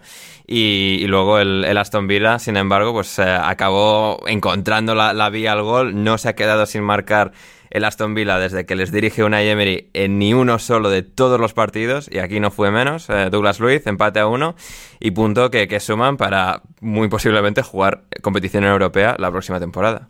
Ojalá, ojalá, ojalá, lo deseo para cualquiera de los dos. No sé si los dos, pero cualquiera de los dos estaría contento. Partido con muy poco ritmo en el primer tiempo. Yo la verdad quedé muy decepcionado luego de ver el primer tiempo, pero en el segundo tiempo se descontroló eh, de una forma impresionante, que además hay que sumar la baja de, del Dibu Martínez que salió por lesión, entiendo yo, y entraría Robbie Olsen para darnos una un maravilloso blooper eh, luego de no poder sostener el balón en el cuelo, y luego de ello Shade o Shade, no sé. Shade, como es alemán, vamos a decir Shade, sí. Shade, listo. Shade falla aún peor, la verdad es que no, no, no creo que hayamos visto bloopers como este eh, esta temporada en la Premier. Y, y, así como decías tú siempre, gol de Tony para el Brentford, lo que hay que decir es que siempre hay un gran entendimiento entre Mbeumo y Tony. La verdad es que son una pareja impresionante para este Brentford. Sabe Dios cuántos puntos habrán conseguido para, para este equipo ya. Y un mal despeje de, Ben Mee, cual yo no lo tenía. Un mal despeje de Mee generó que, el Brentford pierda dos puntos, porque ese mal despeje generó que Buen Día pudiera asistir de forma muy sencilla a Douglas, Luiz, a Douglas Luiz, que prácticamente quemó el arco luego de tener el balón en el área chica y ahí se nos acabó el partido. Eh, realmente creo que fue un partido que si quieren verlo en diferido, vale mucho la pena verlo en el segundo tiempo. Creo que, creo que hemos visto en el segundo tiempo el potencial de ambos equipos. Eh, nada, nada, buen, buen partido, buen partido. Buen partido, ¿eh? Chris, ¿tú algún detalle que tengas para añadir a, este? Sí, sí, yo creo que dos cositas. El Brentford yo creo que estuvo eh, especialmente bien en la presión y en los repliegues. Eh, al, Aston Villa yo creo que le, costó mucho más. Creo que, que estaba el equipo demasiado estirado y por ahí que le costó un poco combinar y poder llegar arriba. Y me gustaría destacar a Mbeumo, o sea, un jugador extremo que, que, le, o sea, que puede perfectamente jugar con las dos piernas, eh, es ambidiestro, uno contra uno. La mayoría de las ocasiones que, que, tuvo el, el Brentford eh, vinieron de, de, los unos contra unos y los centros de, de Mbeumo, un jugador que, que me impresionó y me gustó al menos en ese partido. Hmm, fantástico, fantástico. Y finalmente, bueno, finalmente, eh, pasando al siguiente partido, quiero decir, eh, el Leicester, eh, el Leicester sí que aprovechó toda esta lucha encarnizada del descenso para sumar ellos tres puntos. al fin, Rafa, victoria sobre el Wolverhampton, un partido que empezó mal porque empieza con un gol de, de tu hermano Mateus Cuña. Pero luego que Leeds empata y en la recta final Timothy Castañe marca para el Leicester y, les da tres puntos que supieron a, gloria bendita y lo viste, lo, se veía en la, reacción de los jugadores al pitido final de que este, este triunfo lo, ha sido todo y veremos si lo pueden aprovechar y terminar de salir de, esa, de esa quema fatídica que es el descenso. Mm, sí, ya lo dijimos el otro día, que aunque el resultado pues no había acompañado mucho y que sobre todo la primera media hora contra el City fue, fue complicada, pero luego sí que dieron la sensación de ser capaces de dar algo de vuelta y, incluso poner algún aprieto al, City. Hoy yo creo que sí que estuvieron bastante mejor dentro de que no empezó... Le pasó un poco yo creo que lo mismo que el otro día, ¿no? Sale... Su, salió muy bien el Wolverhampton, salieron ellos flojos y bueno, pues en esa jugada que roba Nelson Semedo y le llega la bola a Mateus Cuña y que bueno, pues se apareció la aurora boreal o lo que sea, porque bueno, ver un gol de Mateus Cuña, pues eh, chavales, pedir un deseo porque la verdad que es un, es un evento que no se repite mucho, pese a ser delantero. Que además en esa jugada me hace gracia porque está Diego Costa también por el suelo mm, protestando algo, no sé muy bien por qué, y me, me encanta la, digamos, la fe que le tiene Lopetegui a esta pareja de Diego Costa con con Cuña, ¿no? Y es verdad que yo creo que... El, Herencia del Atlético de Madrid, de Rafa. Sí, pero vamos, que, me refiero, uno es prácticamente un exfutbolista y Mateus Cuña creo que se beneficiaría más jugando con alguien más productivo. Claro, como podría ser el Raúl Jiménez prelesión, pero bueno. O sea, saca ese... el señor ese al que ficharon, que iba a ser el delantero, se lesiona a los 45 minutos de vestir la camiseta del Wolverhampton y no lo hemos vuelto a ver, desgraciadamente. Bueno, y el otro, el, el, el Wonder Kid del Fútbol Manager que está cedido en el Anderlecht, pues... Eh, Fabio Silva, sí. Tampoco... Tampoco tiene mucha Ahora está en el PSV, pero nada, que... Lo cambiaron a mitad de temporada, ¿no? Sí, sí, sí. Pero ahí está, sí, Fíjate. Ya ves, la, vida que te lleva y te trae. Y el tema es que yo creo que el dentro de que yo creo que a, a Tielemans le vino bien casi perder el balón ese de, esa jugada con Semedo porque Tielemans crece mucho en el partido a, raíz de ese error en vez de, en vez de hundirse. Yo creo que hoy estuvo bien en eh, Bubacar y Sumaré. Me gustó mucho, de hecho creo que le dieron el nombre del partido a, a Chalar Soyuncu, que aunque no vaya a renovar y se vaya a ir, pues parece que, que Dean Smith le ha levantado el castigo algo que me parece un poco lógico, ¿no? Dado que no estaba bien la defensa del, del Soton y que últimamente, pues Harry Sutter, pues por mucho que hiciera buen Harry mundial. Sutter es, literalmente un canguro al que han metido ahí, o sea, es que no. Claro, o sea, hizo buen mundial, pero era el defensa del Stoke, o sea, que, que, va a decimoquinto en el Championship, o sea, que no era. Sí, sí. Que, no era eh, el sumum. Entonces, pues bueno, creo que a, raíz de esas pequeñas eh, certezas, el cambiar y recopilamos aquello que dijo el otro día Gonzalo, porque me dio la razón de Daniel Iversen por entrar en vez de, en vez de Danny Ward. Y incluso, por ejemplo, yo creo que hoy estuvo bien Bardi, ¿no? Que provoca la jugada del provoca la jugada del, gol de, de que yo creo que se lleva tal hostia de José Sá, que luego cuando le cambian en el, en el descanso, em, creo que se debe a eso, ¿no? Porque José se resbala y le, le caza en el tobillo al, pobre hombre y este ya no estaba a muchos trotes. Y luego es verdad que, por ejemplo, la jugada del 2-1 es una jugada muy bien hilada, sobre todo la intervención al final de Christensen, que más o menos también va, encajando. Entonces, bueno, pues veremos si, si Dean Smith eh, es capaz de recuperar a ciertos jugadores que yo, por ejemplo, los minutos que estuvo en Didi pues no han sido tan catastróficos como últimamente, no jugó mal Dennis Pratt.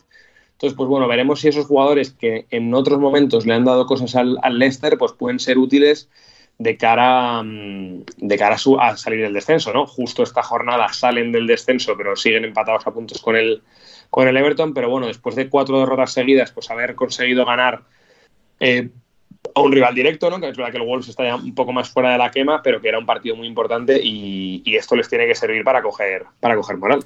Lo que no fue útil, em, Leo, ni, ni para el fútbol, ni para el Crystal Palace, ni para el Everton, ni para la raza humana en sí misma, fue precisamente este Crystal Palace Everton que empató a cero. Y bueno, pues que, ocurrió, como ocurren cosas eh, en el mundo. Em, entre los dos equipos no sumaban un valor de un gol esperado, entre los dos. A ver, eh, no sé, dime algo. Bueno, el apunte es ese, ¿no? El Crystal Palace desde la llegada de Roy Hodgson ha llegado a ser incluso un tanto superior a prácticamente todos sus rivales y a mí me ha volado un poco la cabeza el hecho de que precisamente el partido en el cual no es superior es contra el Everton, que es perfectamente el peor equipo de la temporada, eh, considerando su plantilla o su historia, si lo quieres llamar de alguna manera. Lo que me llamó mucho la atención es esta situación en la cual se ha encontrado Sam Johnston, ¿no? un jugador que no entiendo cómo es que ha aceptado eh, en esta etapa de su carrera ser suplente. básicamente ha jugado tres partidos esta temporada y a mí realmente me ha sorprendido una barbaridad que un portero que en algún momento llegó a sonar para ser suplente del Arsenal, hoy por hoy sea el suplente del Crystal Palace y que no haya equipos como, no sé, un Leeds United que no hayan al menos preguntado por, por un portero terriblemente válido para la Premier. Sí, eh, así es. Y, hablando del Leeds United, vamos con, eh, con el Leeds United. Chris, victoria 2-1 del Fulham porque, bueno, porque así es la vida y porque el Fulham hizo muy buen partido y el Leeds otra vez con, sus problemas, con sus cosas. Y Harry Wilson marcó, marcó Andreas Pereira y simplemente yo creo que se veía una diferencia clara entre un equipo, el Fulham no es que el Leeds no esté bien trabajado, pero al final Fulham ha todo el tiempo. De la temporada pasada con el ascenso, de, todo, de toda esta campaña, desarrollándose con, con Marco Silva, que incluso ante la baja de Mitrovic, volvía precisamente Marco Silva, eh, Mitrovic todavía seguía sancionado con De Córdoba en punta, con, los diferentes ajustes, un equipo que al final, pues esto está tan bien llevado, gestionado, dibujado desde la pizarra, que, en días así un poco más ramplones acaba teniendo ese pequeño extra de, calidad, de funcionamiento coral para ganar a un equipo como el Leeds y es exactamente lo que terminó haciendo. Sí, em, a ver, una clara muestra de, la situación del fútbol ahora mismo son jugadores como por ejemplo eh, William un jugador que en el Arsenal no acabó de encajar después de su salida con el eh, del Chelsea. fue, estuvo bastante desaparecido en el Arsenal. Eh, hacia los últimos, el último año o los dos últimos años del Chelsea tampoco fue eh, eh, no estuvo en su mejor momento. Creo que luego fue a Brasil, si no Sí, sí, sí. Y le mandaron amenazas de muerte a él y a su familia y dijo, yo a esto, no, no, no, yo ya estoy viejo para esto, yo me vuelvo a mi tranquilita Londres, a Inglaterra y a, vivir eh, feliz y, comer perdices. Así es, y comiendo perdices se ve que, le, está le está sentando muy bien a William porque el partido, de, el partido que jugó contra Leeds me parece que hizo un partidazo, fue uno de los eh, jugadores junto con Pereira de los más determinantes. Eh, electricidad, eh, o sea, siendo eléctrico por banda, regateando uno contra unos, mandando cruces que de peligro y luego momentos en los que en, transiciones es capaz de, llevarse a uno, dos, tres y conseguir una falta en, en situaciones peligrosas, incluso en faltas, provocando eh, casi goles junto ah, con, Pereira. Creo que por la parte de, Javi Gracia, uno de los problemas principales es que yo creo que tiene, eh, por jugadores y por sistema de juego, creo que tiene un buen equipo, pero yo creo que el problema principal es que juegan a un juego en el cual no son capaces de, sacar el máximo partido. Es decir, eh, es un equipo que se apresura a intentar jugar terminar las jugadas y llegar al área lo antes posible eh, intentando arriesgar muchos pases filtrados, intentar dar el último pase demasiado eh, pronto, intentar buscar jugadas en largo para terminar eh, muy pronto y, lo que produce eso digamos, son muchas transiciones. Y el problema es que cuando hay pérdidas de balón o hay muchas transiciones en, zonas del medio del campo, el Leeds sufre mucho el, correr hacia atrás. Eh, se ha visto que las mayores, eh, los mayores peligros eh, que se le producen al, Leeds es a, base de, de, contras, que es lo que ocurrió contra el Liverpool, es lo que, lo que sufrió contra el Fulham y por ahí vino de no, no ser capaz no ser capaz de, crear uno, uno, digamos una filosofía o un estilo de juego que, que, pueda parar esas contras. Yo creo que Javi Gracia tiene que, tiene que resolver eso tiene que resolver un poco eh, ese concepto e intentar, digamos, eh, construir un poco más la jugada si lo que quiere es eh, que, el Leeds permanezca en, la Premier League. Tú del Leeds, Leo, querías destacar, igual que en el Crystal Palace, al portero. Al que has mencionado, de hecho, en el Crystal Palace Everton. Por supuesto. Por de, de, manera implícita. Es momento de decirlo más fuerte, porque ya lo he dicho en diversas oportunidades, pero creo que es momento de decirlo más fuerte porque uno no sabe si es que el Leeds va a estar con nosotros la próxima temporada, Así que hay que aprovechar para decir que Meslier es perfectamente el peor portero de la liga. O sea, es increíble lo que hace. O- Ojo, no, no le faltes así al respeto a Gavin Bazuno y a Danny Ward. ¿eh? Es que él compite con ellos. Ya, ya, ya. Él compite con ellos y entre los tres, quizás es el único que lleva siendo titular indiscutible en la Premier League, no sé, dos, tres temporadas. Eh, sí, la- las- todas las de Premier, ¿no? Desde que suben en el 2020 hasta hoy, eh, Meslier ha sido el titular.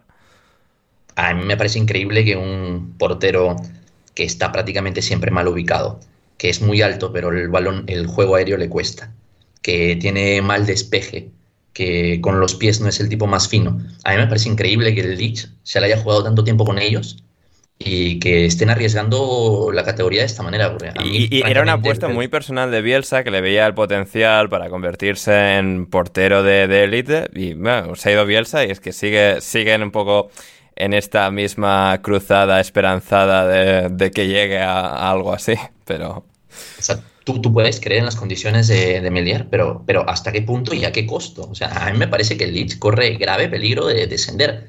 Eh, el descenso aún no está nada claro, por más de que esta sea una de mis ternas favoritas eh, para, para descender, una de las que más me gustaría, pero, pero no, no, no puede pasar. O sea, realmente el gol de, de Wilson, si bien es una, tiene una definición espectacular, no le puede pasar a ningún portero lo que le ha pasado en, en ese centro muy fácil, en mi opinión, de, de controlar por, por un portero de Premier League. Eh, eh, es- Piensa, es- Leo, que la alternativa es mi hermano Joel te iba- Robles. justo te iba a preguntar, Rafa, a ver, ¿quién es el suplente del Leeds? Joel Robles, pero ¿este dónde salió? ¿Del Athletic? ¿Este año, este cuántos años Joel tiene? Robles La edad de Rafa. Eh, es- o sea, ¿tú jugaste poco- con, Rafa, con Joel Robles? Es un poco mayor. Vale, sí, dos años mayor, ¿no?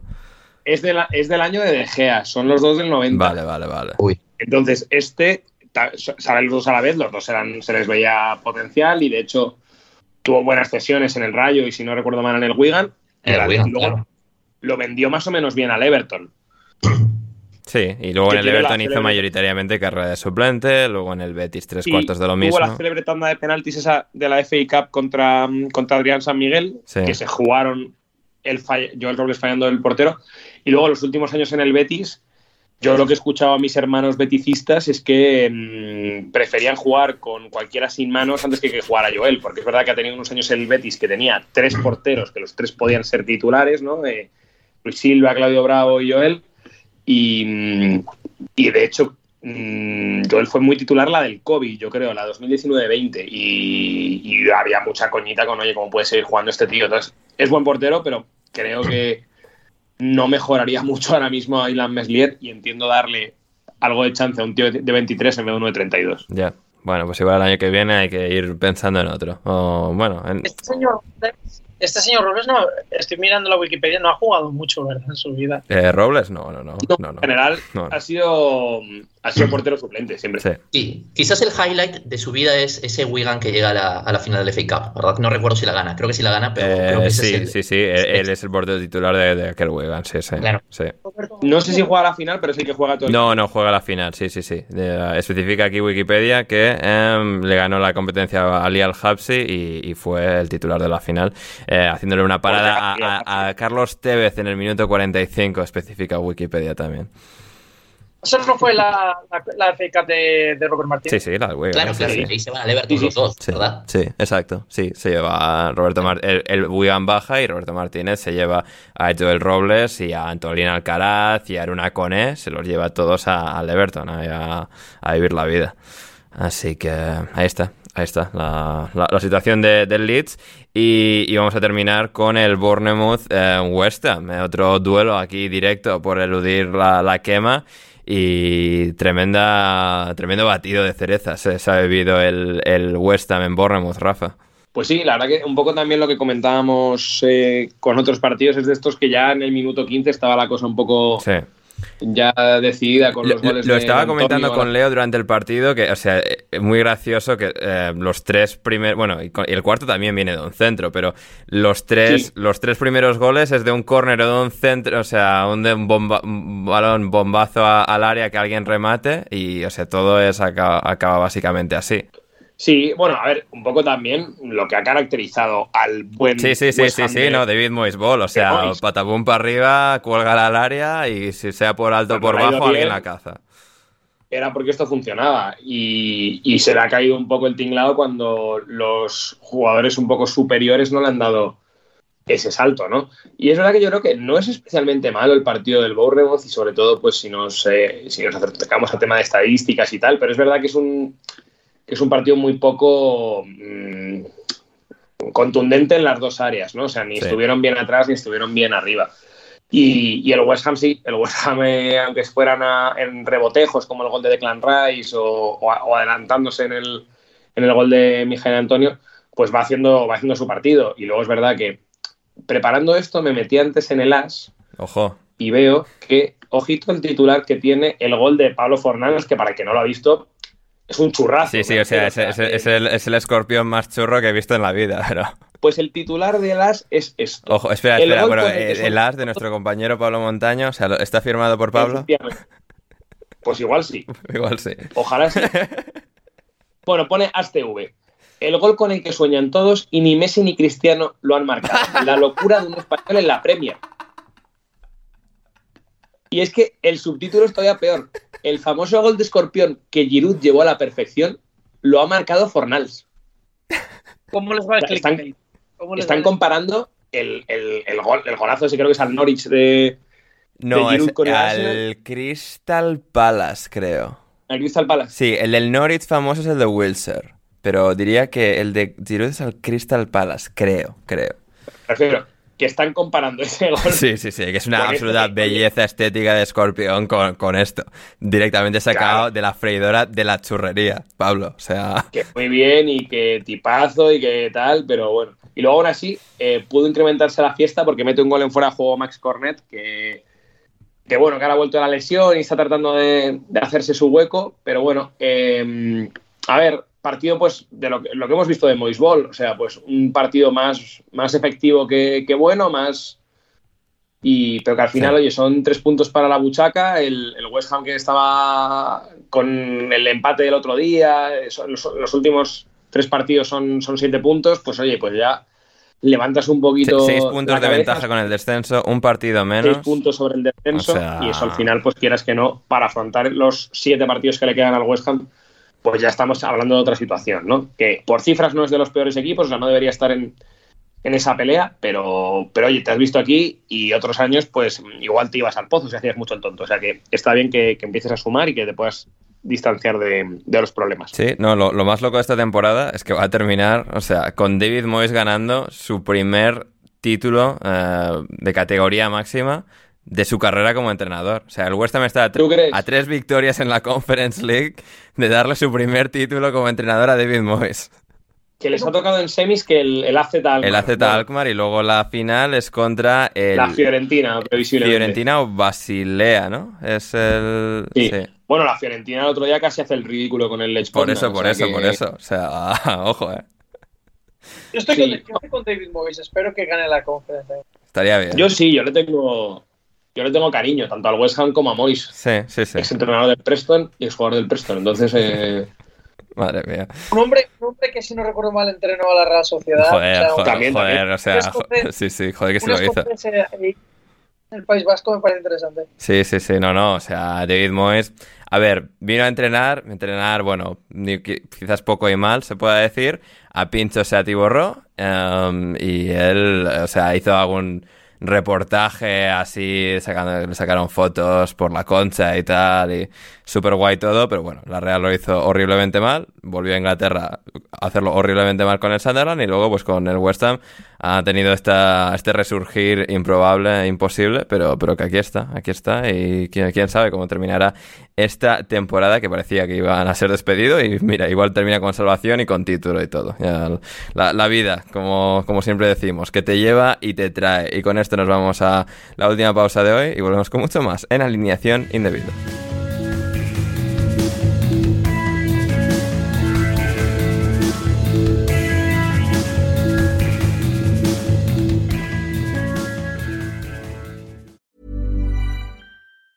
Even on a budget, quality is non-negotiable. That's why Quince is the place to score high-end essentials at 50 to 80% less than similar brands. Get your hands on buttery soft cashmere sweaters from just 60 bucks, Italian leather jackets, and so much more. And the best part about Quince, they exclusively partner with factories committed to safe, ethical, and responsible manufacturing. Elevate your style without the elevated price tag with Quince. Go to quince.com slash upgrade for free shipping and 365-day returns. Ever catch yourself eating the same flavorless dinner three days in a row? Dreaming of something better? Well, HelloFresh is your guilt-free dream come true, baby. It's me, Kiki Palmer. Let's wake up those taste buds with hot, juicy pecan-crusted chicken or garlic butter shrimp scampi. Mm. Hello Fresh. Stop dreaming of all the delicious possibilities and dig in at HelloFresh.com. Let's get this dinner party started. Planning for your next trip? Elevate your travel style with Quince. Quince has all the jet setting essentials you'll want for your next getaway, like European linen, premium luggage options, buttery soft Italian leather bags, and so much more. And is all priced at 50 to 80% less than similar brands. Plus, Quince only works with factories that use safe and ethical manufacturing practices.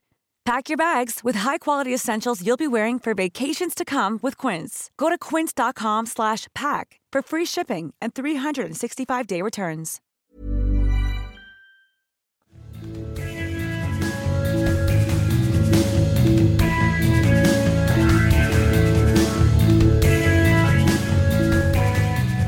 Seguimos aquí en alineación indebida para comentar muchísimas cosas más, porque hay que comentar muchísimas cosas más. Pero antes, Rafa, ya, ya, hemos, ya hemos cebado lo suficiente. Vamos a ir con el Rexham, vamos a ir con las divisiones inferiores, con todo eso, con las preguntas de nuestra querida audiencia. Pero ¿por qué has llegado tarde al programa de hoy? Bueno, eh, como esto, yo sé que a la audiencia lo que le interesa de verdad es el, el la, el la FL. Eh, voy a ser picadito. No, no, no, no, no, bueno, no, no, no, Primero vamos con tu anécdota. Y luego, o sea, sí, y, lo, y, luego, y luego con lo otro. Yo lo, lo, he dicho alguna vez que está nosotros, en el equipo en el que yo juego, pues más o menos eh, tenemos nuestro publiquillo, siempre peleamos por la liga, pero bueno, este año la segunda de, de, Definamos sido... publiquillo, Rafa. ¿Cuánta gente va ahí a, a, veros? No, con publiquillo me refiero a que tenemos nuestro éxito. Ah, vale, vale. menos somos de los equipos de mitad de tabla alta, siempre peleando por la liga. Vale, vale.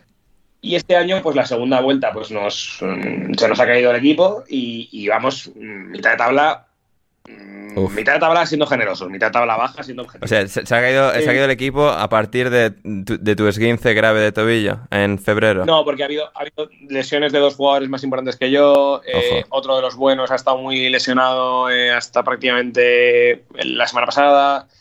Entonces, bueno, los buenos, buenos de verdad no, yeah. no han estado viniendo a la segunda vuelta. Muchos partidos hemos venido sin portero. Bueno, típicas cosas de la, del fútbol del fútbol de Sunday League. ¿no? Sí.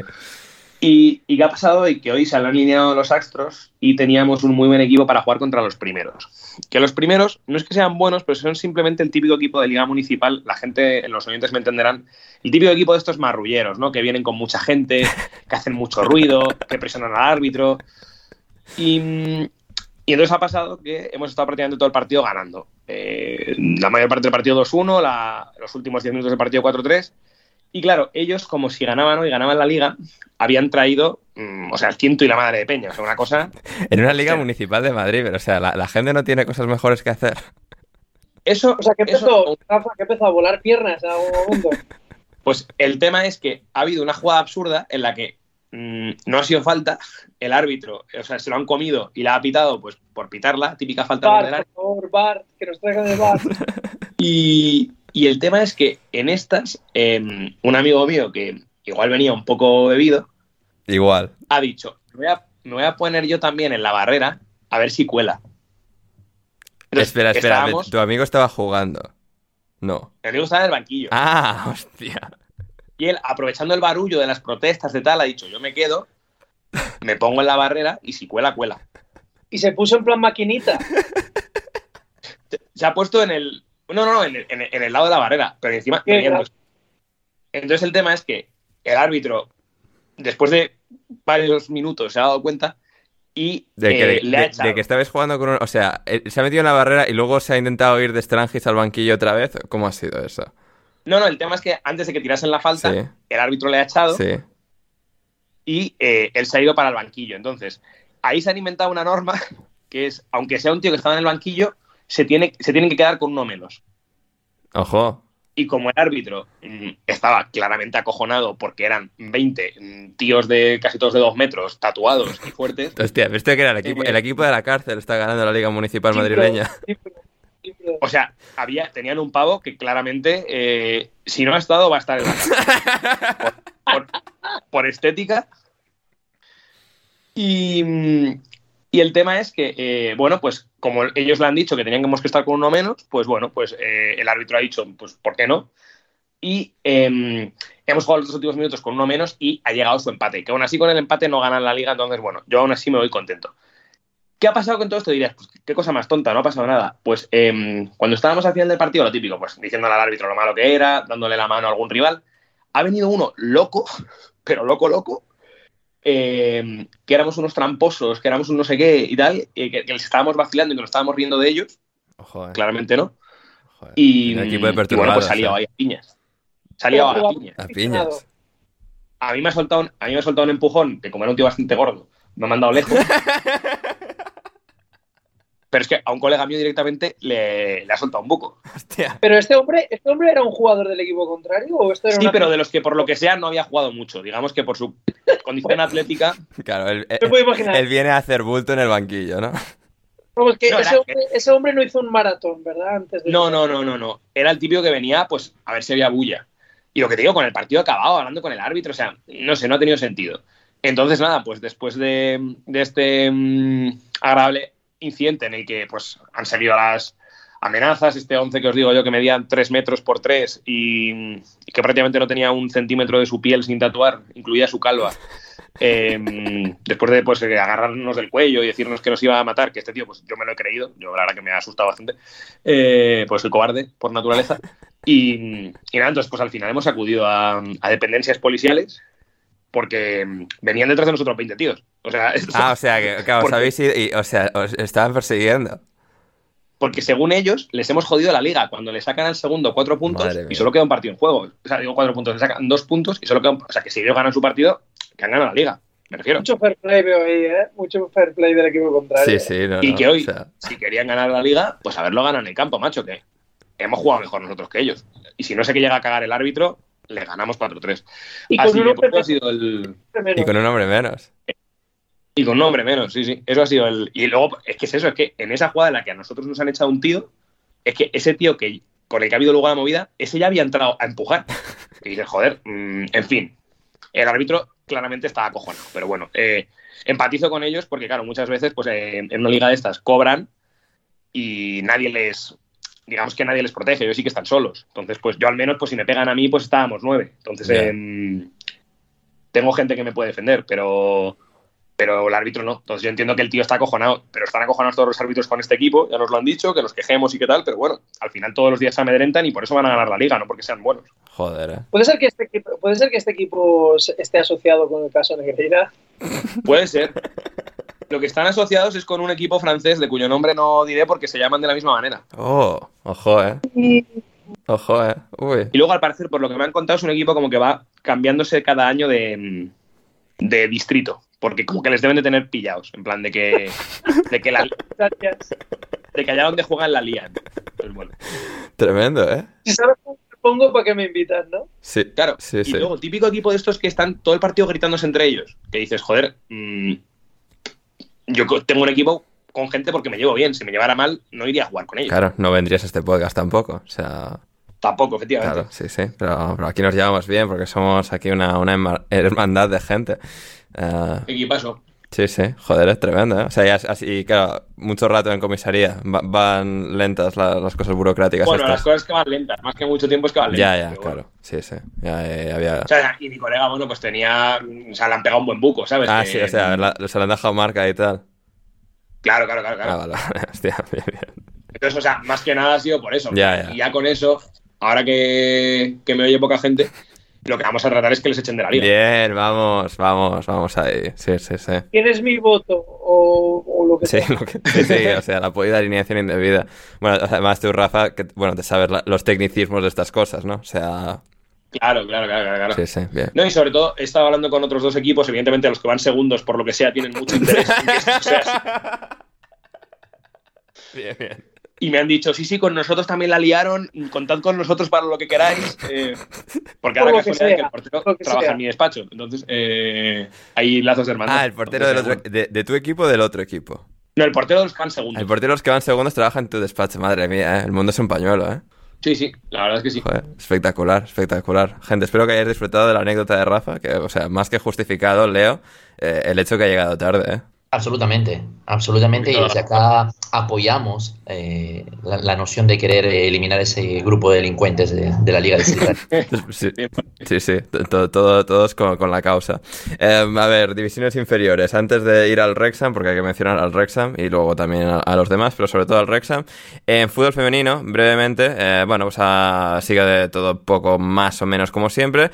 En este caso, el Manchester United que continúa líder de, la liga con, en este caso, 44 puntos, eh, con 18 partidos disputados, seguido por el Manchester City con 41, tan solo 3 puntos, pero Manchester United con una diferencia de goles eh, absolutamente superior a la del Manchester City, con un más 38 por un más 23 del Manchester City. En tercer lugar, también de puesto de competición europea, está el Chelsea con 40 y dos partidos menos que de ganarlos superaría al Manchester City y al Manchester United. Y cuarto, el Arsenal, en una temporada algo más decepcionante. Han perdido a su capitana Leah Williamson para el resto de la temporada y parte de la siguiente porque se ha roto el cruzado y también se perderá eh, desgraciadamente el Mundial con Inglaterra este próximo verano en Nueva Zelanda.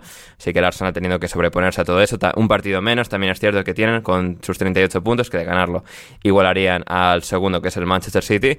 Y por detrás el Aston Villa, quinto, también va excelentemente bien como, como sus compañeros masculinos. El Everton sexto, Liverpool séptimo, West Ham octavo, Tottenham noveno, décimo Brighton, décimo primero Reading y último, décimo segundo, es el Leicester City. Cuatro puntos, tres eh, separan realmente a los cuatro últimos. El Tottenham tiene 13, el Brighton 12, el Reading 11 y el último, el Reading 10. Así que va a estar emocionante esa lucha por evitar el único puesto de descenso en el fútbol femenino y el ascenso, como decíamos, lo ha conseguido el Wrexham a falta de una jornada para el final. Rafa, el equipo, nuestro equipo de Ryan Reynolds, de Rob McElhaney, está en primera, en primera, en primera, bueno, en la primera división de las últimas, en la cuarta división del fútbol em, inglés. Y antes de eh, diseccionar al Wrexham, varios comentarios de nuestros queridos oyentes, empezando por Óscar Rodríguez Galeano, que nos decía, respecto al repaso de Rafa a las divisiones inferiores, eh, aquí otro fan de Mundo Pastrana y su repaso semanal por las categorías de la English Football League y de la National League.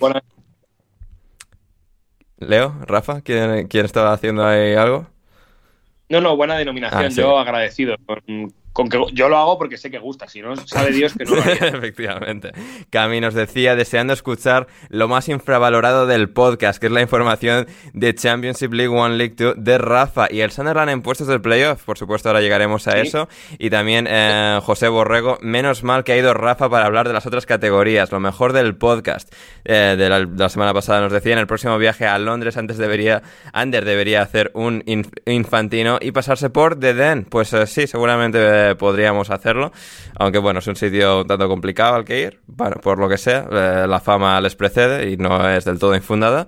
Y también em, eh, José Borré, respecto al Rexham, nos preguntaba eh, si conseguirá el Rexham llegar a la Premier, Rafa, y en caso afirmativo, en cuántos años lo harán, y en negativo, cuándo se cansarán del juguete, del juguete Ryan y Rob y dejarán de intentarlo.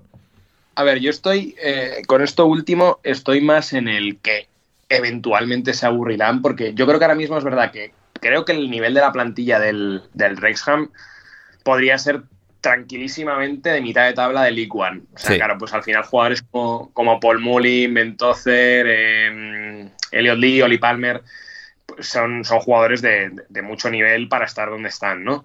Y yo creo que el año que viene, si hay un poquito de inversión o al nivel que ha habido en estos dos años, no les debería costar subir de League 2 a League One creo que ya el paso de League a Championship ya es muy complicado. O sea, lo estamos viendo este año que hay transatlánticos jodidos. O sea, el Derby County que metió mucha. Mm, que hizo un proyecto muy chulo, le está costando estar en playoffs. El, el Portsmouth que lo han intentado eh, remodelar ahora mismo está fuera. El Peterborough que estaba el año pasado en Championship no lo está. El Wicom que hace poco tampoco lo está. Me refiero, aparte de los que siempre te van a los que siempre te van a bajar de Championship, que vienen con con pagos para caídas y tal, siempre hay algún equipo sorpresa o algún, Mm.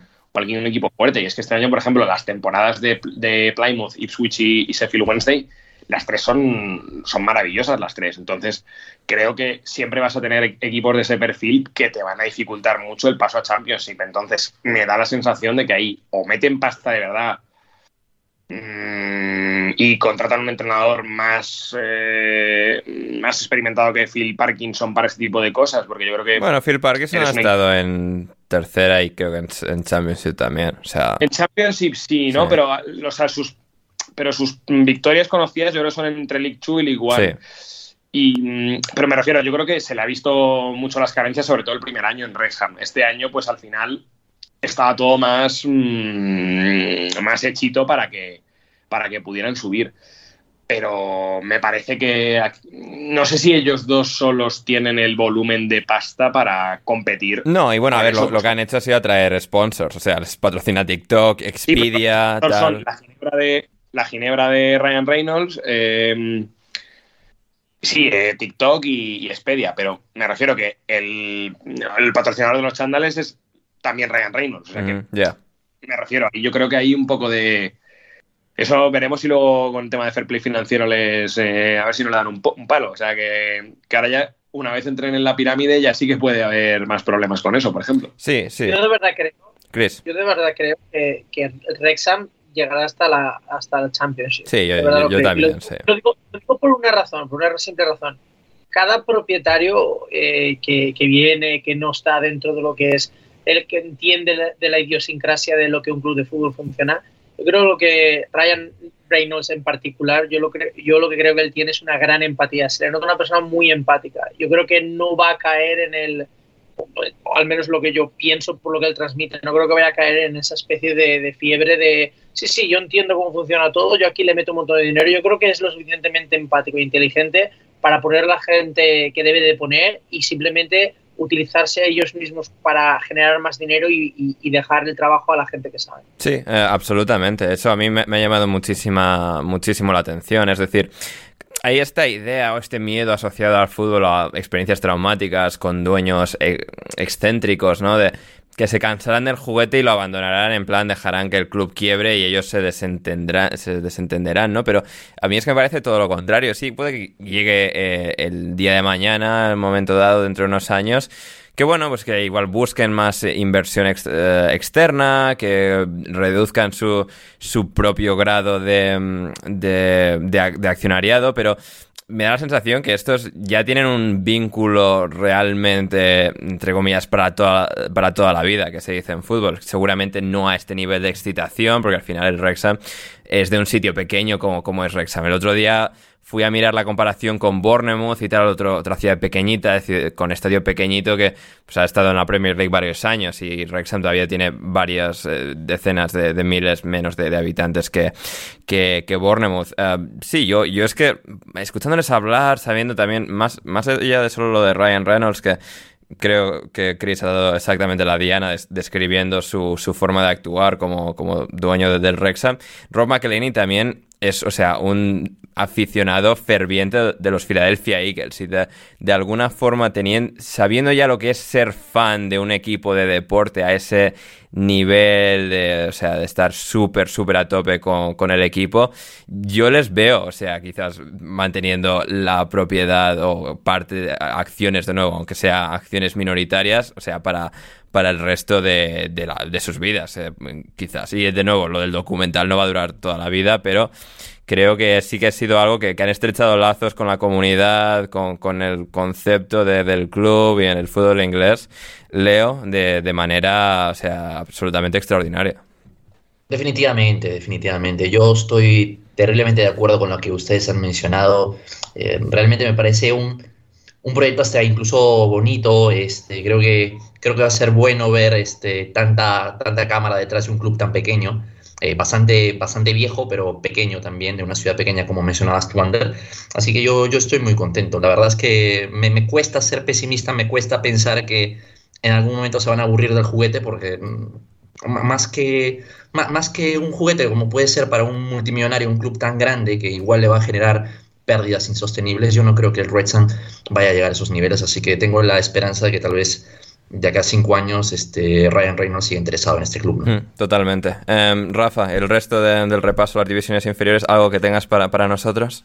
Sí, claro, como, como siempre. Una de las cosas que nos mencionaban y que es de lo, de lo más llamativo, no sé, con el resultado del, del partido de ahí, que, que, le ha ganado el Sunderland al, al West Bromwich, duerme el Sunderland en, en playoffs, es verdad que tiene un partido más que el, que el propio West Bromwich y que el propio Blackburn Rovers y que la diferencia, de hecho, es empate con el Blackburn Rovers y solo dos puntos más que el, que el West Bromwich.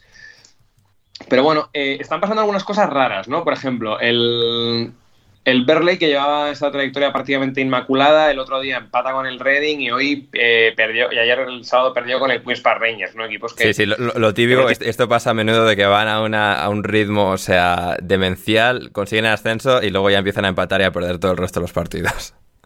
Sí, y de hecho, matemáticamente no son campeones aunque tengan el ascenso, ¿no? Sí. Eh, porque es verdad que tienen un partido menos. Y bueno, los tres últimos partidos eh, han empatado dos y han perdido uno. O sea que, a ver, no le pone, no le empaña la, la, temporada, pero, pero es verdad que bueno, podían cantearse un poco menos y de hecho he leído una cosa que no sé si será clickbait o no, pero como que les estaban sí, investigando. investigando la alineación del partido contra el Reading porque eh, para hacer ex, exceso de, de, cambios, es decir, que tienes que mantener en, de una convocatoria a otra al menos a 10 jugadores así, es algo que jugadores de, de campo y creo que no lo habían cumplido, algo así. Y bueno, lo, lo, estaban como mirando. Tampoco creo que con mucho ya. Sí, en este caso es sanción económica, pero ya, hasta ahí. Y luego, pues eso es que ha pinchado mucha gente de eh, la parte de arriba, lo que hace que los playoffs todavía estén más. Sí, o sea, a ver, es que, es que al playoffs todavía, a falta de dos jornadas, puede llegar hasta el décimo segundo. Bueno, técnicamente el Watford también, pero no realmente. Sí, pero el Watford... Del decimosegundo, el Swansea está a cuatro puntos de, del quinto y a tres del sexto. O sea, locura. Sí. Efectivamente. Entonces ahora mismo, eh, los, eh, la semana pasada, es que esto cambia mucho, cuando hablábamos estaban en playoffs, si no recuerdo mal, Millwall y Blackburn Rovers. Sí, ahora Coventry y Sunderland. Y ahora Coventry y Sunderland. La semana tanto de Millwall como de Blackburn Rovers ha sido horrible. El Millwall perdió, perdió entre semana y hoy volvió a perder con el Wigan. Eh, que bueno, el Wigan sigue tratando de aferrarse, pero bueno, mmm, lo, tiene muy, lo tiene muy complicado. Porque además encima el, ahora mismo el que está fuera del descenso, que es el Huddersfield, tiene un partido menos. Y eh, el Blackburn Rovers tuvo mmm, dos tropiezos bastante absurdos, eh, que fueron dos empates con el Coventry, que fue empatado por el gol del portero en el último minuto, y este, este sábado con el, con el Preston, que fue empate en el último minuto con un gol en propia de un, de un defensa del Blackburn. O sea que parece que se le está cayendo un poco el, psicológicamente el equipo a, al bueno de John Dal Thomason. ¿Y qué más cosas pasaron? Por ejemplo, el Blackpool le ganó al Birmingham y eso hace que más o menos tenga posibilidades de salvarse matemáticas. Sí, ahora mismo tenemos a Ro decimoprimero Rotherham con 46 y un partido menos. Vigésimo Cardiff con 46, también un partido menos. Huddersfield vigésimo primero con eh, 44 y un partido menos. Reading vigésimo segundo con todos los partidos jugados 43 puntos. Blackpool vigésimo tercero con 41 eh, y Wigan último con, con 40 con vigésimo cuarto puesto. Entonces, bueno, está, está apretado. El que, el que le ha dado un poco de chicha a la liga los últimos días ha sido el, el Swansea, que goleó al Preston entre semana y goleó al Norwich el, el, sábado. Entonces, pues era un equipo que parecía que estaba ya fuera de la lucha de playoffs y ahora mismo pues está metido. Y entonces, pues lo que, lo que decías tú, Ander, entre, entre el Coventry, que es quinto con 66, y el Swansea, que es duodécimo con 62, pues mira, pues tenemos ahí eso, Norwich, Preston, eh, West Bromwich, Blackburn y Millwall, que, a ver, al final yo creo que el West Bromwich y el, y el Blackburn tienen una ligera ventaja por tener un partido menos. Eh, son además los que tienen mejor calendario. El Millwall tiene un calendario muy complicado, puede que se caiga. El Preston yo, le quedan, los dos partidos que le quedan son complicados y yo creo que no, no va a llegar. Y, y, bueno, hombre, sería muy bonito lo del, lo del Sunderland, ¿no? Que es un equipo recién ascendido de League One, que el entrenador se va a mitad de temporada para irse al Stoke, eh, que lo ha cogido. Que Tony no Mowbray, que ha llevado varios años en el Blackburn y se va el verano pasado. Claro. Y, y que me refiero, y que el entrenador que tiene el. Mm. que tiene el, el Sunderland es el típico de estos que tiene mala fama, ¿no? De Joder, es Tony Mowbray, ¿no? Sí, no, no Tony Mowbray, es lo que te decía, que lleva varios años en el Blackburn, se va el pasado verano y toma las riendas del Sunderland cuando se va Alex Neil al Stoke. Que no tiene fama de ser muy ofensivo, que es uno que tiene ni de ser estilista, ¿no? Mm. Entonces, eh, entonces, bueno, la verdad que sería una historia bonita esa, esa posible promoción de, back to back que se llama, ¿no? De haber subido directamente de League One a incluso, pues, imaginemos el, imaginando cosas chingonas, pues que se puedan meter en un. Porque es que ahora mismo los. Es verdad que de los cuatro equipos que hay en, en, playoffs, el Luton ha jugado muy bien, pero yo creo que el más fuerte en caso de playoffs para mí sería el, el Middlesbrough de Michael Carrick, que es el, el equipo más potente con, con los jugadores que tiene, con, eh, con un Chubacom que ha estado fantástico. Chubacom ha, dicho esta semana que Michael Carrick es el entrenador al que llevaba esperando toda su vida. Toda su vida, pues sí, eso lo, diría muy bien Héctor también. Eh, bueno, pero ha estado muy bien Ryan Giles, eh, Barlaser que lo, trajeron del Rotherham en, en, invierno, Hackney, o sea, la verdad que es un, es un equipo muy completo. Entonces yo creo que si me tengo que jugar en algo de eso sería, Hmm. que sube en playoffs el, el Middlesbrough. No me gustaría porque los otros tres creo que tienen historias más interesantes para, subir a Premier, ¿no? Tanto el Luton y el Coventry, que el Coventry, pues bueno, hace mil años que no está, el Luton no ha estado nunca. Y el Sunderland que tiene pues la historia de... El Luton no ha estado nunca, ni con la época de Radomir ah, o sea, pre-Premier. claro, efectivamente, yo creo que First Division igual se está. Sí, creo que sí, creo que sí. Pero bueno, en todo caso sería súper, súper novedoso. Así que, no, fantástico eh, el repasito. Y, con... nada, si, quieres algo más rápido. Pues súper rápido, eh, Rafa, o sea, porque vamos. o sea... Pues, League, One ganaron Plymouth, Ipswich y Sheffield, o sea que más o menos todo sigue igual. Y en la parte baja, pues digamos que el. O sea, el Forest ya estaba, el Forest Green Rovers ya estaba desahuciado. La sorpresa fue que el Morecambe le ganó al Charlton y levanta un poco la cabeza. Em, y bueno, pues, siguen metidos en esa pelea el Cambridge y Lexington. Para playoffs, ahora mismo los que tenemos serían a eh, Sheffield, Barnsley, Bolton y Derby, que de nuevo pues sería chulo pues volver a tener en Championship al Bolton que ha estado muchísimos años fuera, pero sí que como decía antes pues se pueden quedar fuera pues eso, eh, el Charlton evidentemente, pero equipos como el Peterborough, el Portsmouth o el Wycombe. Y en League 2, que ya dijimos que había, eh, se había quedado ya subido el en Leighton Orient, ahora mismo el que le acompañaría sería el Northampton. Eh, y bueno, lo que habíamos comentado de, de, playoff rapidito, pues bueno, que están el Stevenage, el Stockport, el Carlisle, ahora mismo está el Salford, que, es, que entra en, vez del, en vez del Mansfield esta semana. Y, y, bueno, aquí pues lo que, lo que dijimos el otro día, ¿no? Que sería muy interesante el Stockport, que el año pasado estaba, fue el equipo que le quitó el, el ascenso al Wrexham y, que bueno, pues podría subir a League directamente, como pretendería hacer el Wrexham el, año que viene, ¿no? Y en descenso, pues eh, siguen Harleypool y Rochdale, y esta semana, como ha ganado el Crowleyton, pues ya parece que Harleypool y Rochdale van a ser los equipos que se van para, para National League. Efectivamente. Y con esto nos vamos a las preguntas de nuestra querida audiencia antes ya de despedir. Nos decía Miguel Ángel Aroca, no mandando preguntas, simplemente un tuit que eh, rezaba, deseando escucharlo como todos los lunes. Pues esperemos que eh, Miguel Ángel lo haya disfrutado ah, hasta, hasta aquí el, programa y así como también todo el resto de nuestros oyentes. Sam nos decía en Discord para Rafa cuáles son eh, sus tres lugares favoritos de Alcalá de Henares y tus tres recuerdos más amargos del fútbol, como futbolista y como aficionado? Pues a mí de Alcalá de Henares me gustaba mucho. Yo al Virgen del Val le tengo mucho cariño, al, estadio de, Alcalá. Virgen del Val, ¿por, qué tienen que tener estos nombres los campos? O sea. Bueno, es la patrona de Alcalá, es la Virgen del Val y en general, pues. Eh, pues eh, está por ahí. Y, a mí de Alcalá me gustan los juzgados, porque he ido bastantes veces porque están en edificio antiguo y tal. Y, y te diría que la universidad. Eh, que es una universidad, pues eso, de la pues, de las primeras de España con la de Salamanca, y es una universidad muy bonita y muy, y muy, muy chula de ver. Eh, recuerdos amargos, a ver, yo en general es que le doy. No le doy mucho al coco con las cosas malas que. Pues, le, das el beneficio de la duda a la vida. Sí, yo tuve una. Tener que ir a la, comisaría, a la comisaría por temas de fútbol podría ser. no, pero claro, yo asocio que es más cuando jugaba a un nivel algo superior. Claro, cuando jugabas tú en el em, Alcalá, sí.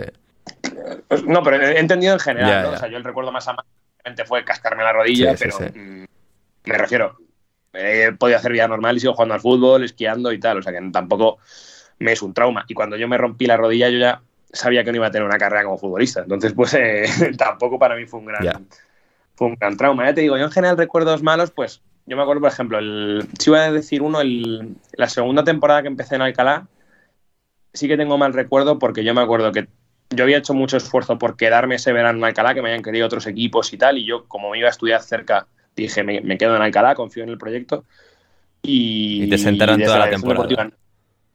No se confió mucho en mí y estuve prácticamente suplente. en- y bueno, pues como yo empezaba la universidad y tal, pues básicamente pues dejé de, acordé con el club una rescisión de contrato porque dije, aquí ya pues venía aquí a entrenar, que me quita tiempo de estudiar y tal para, para estar siendo el suplente de un tío de 37 años, pues eh, yo con 17, 18 pues no me veía. Entonces, pues eso fue un poco lo más, porque, pero más que nada porque yo sentí que me habían engañado, eh, porque yo había tenido oportunidades de salir a equipos, a otros equipos de segunda B, incluso había llamado en su día al Rayo que venía a subir de segunda B a segunda, Ojo, eh, Y yo me había quedado- Pastrana en el Rayo Vallecano, ¿eh? yo me había quedado confiando en su palabra y, y no, y no jugaba. Entonces yo dije, pues chico, pues. Y ahí también yo me di cuenta que ya, que igual es el momento jodido de darte cuenta de, oye, no vas a llegar a ser futbolista y tienes que hacer otras cosas. Ajá. Y sin embargo aquí sigues, eh, o sea, re- estoy. eh, re- retrasando la- las grabaciones de los podcasts para jugar a los, los partidos estos, ¿eh? Tremendo. más que por otra cosa.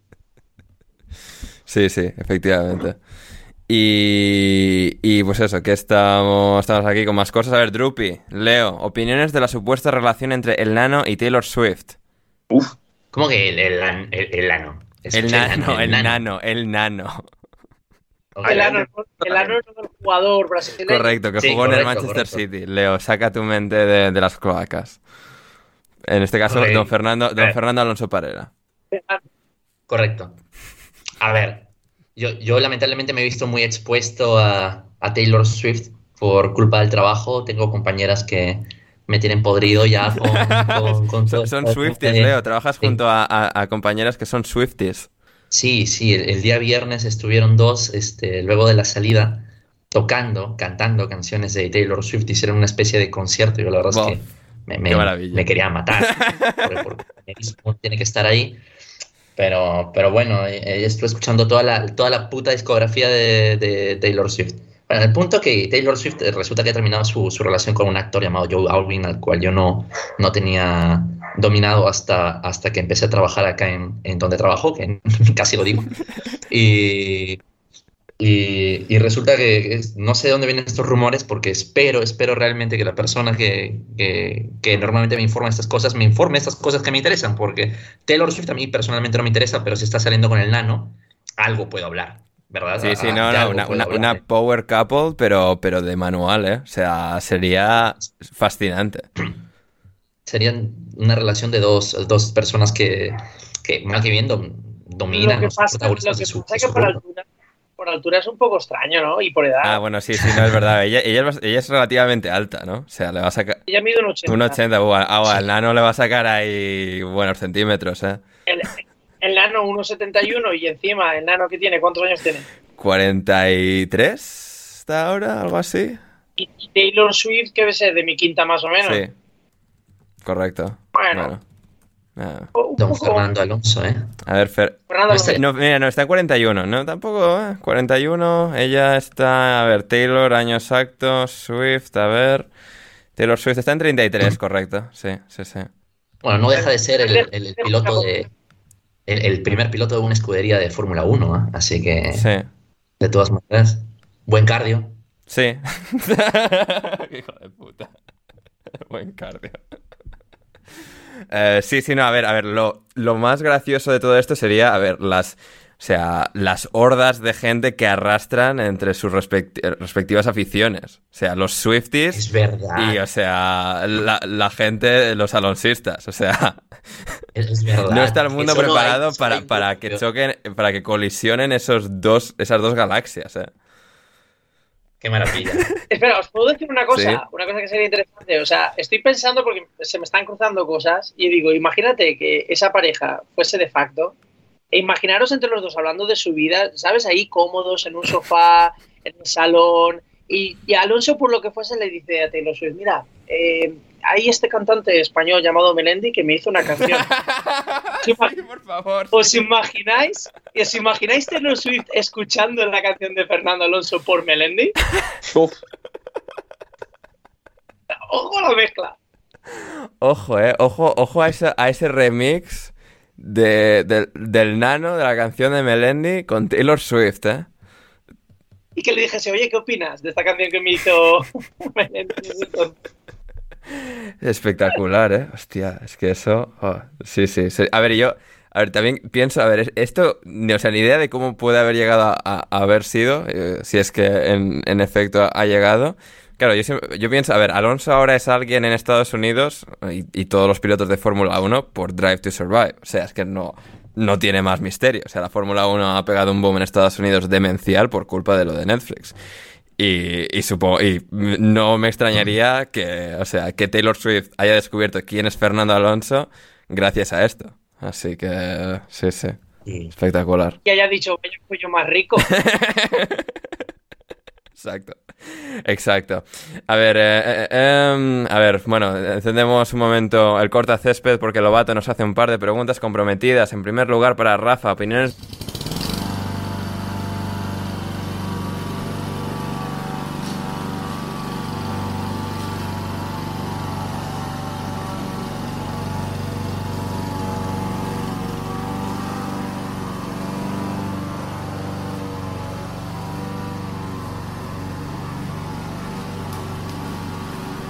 Pues ahí estamos. Y, y nada, eso, gente. Si habéis escuchado la corta césped, recordad que en patreon.com barra alineación indebida tenéis los programas sin censura.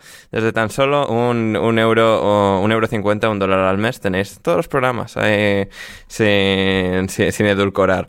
Em, a ver, Bueno, y el otro día lo han agradecido en Twitter. ¿cómo? Que alguien dijo, joder, ¿cómo no me suscribí a Patreon antes? Que me perdía las cortacestas. Ah, sí, sí, sí, claro. Sí, sí, lo, sí, hace pocos. No, el otro día quiero, quiero hacerle un reconocimiento. eh, Joder, a ver si lo Era. Sal- Salazar, creo que era. Creo que era Salazar. Que nos, lo- no había, nos había dicho eso, sí, sí. Así que espe- esperemos que, que- que- que lo hayan Sí, disfrutado. efectivamente. Salazar. Salazar, sí, sí. En, Twitter, grande de España, por habernos reconocido que, oye, que, Sí, sí.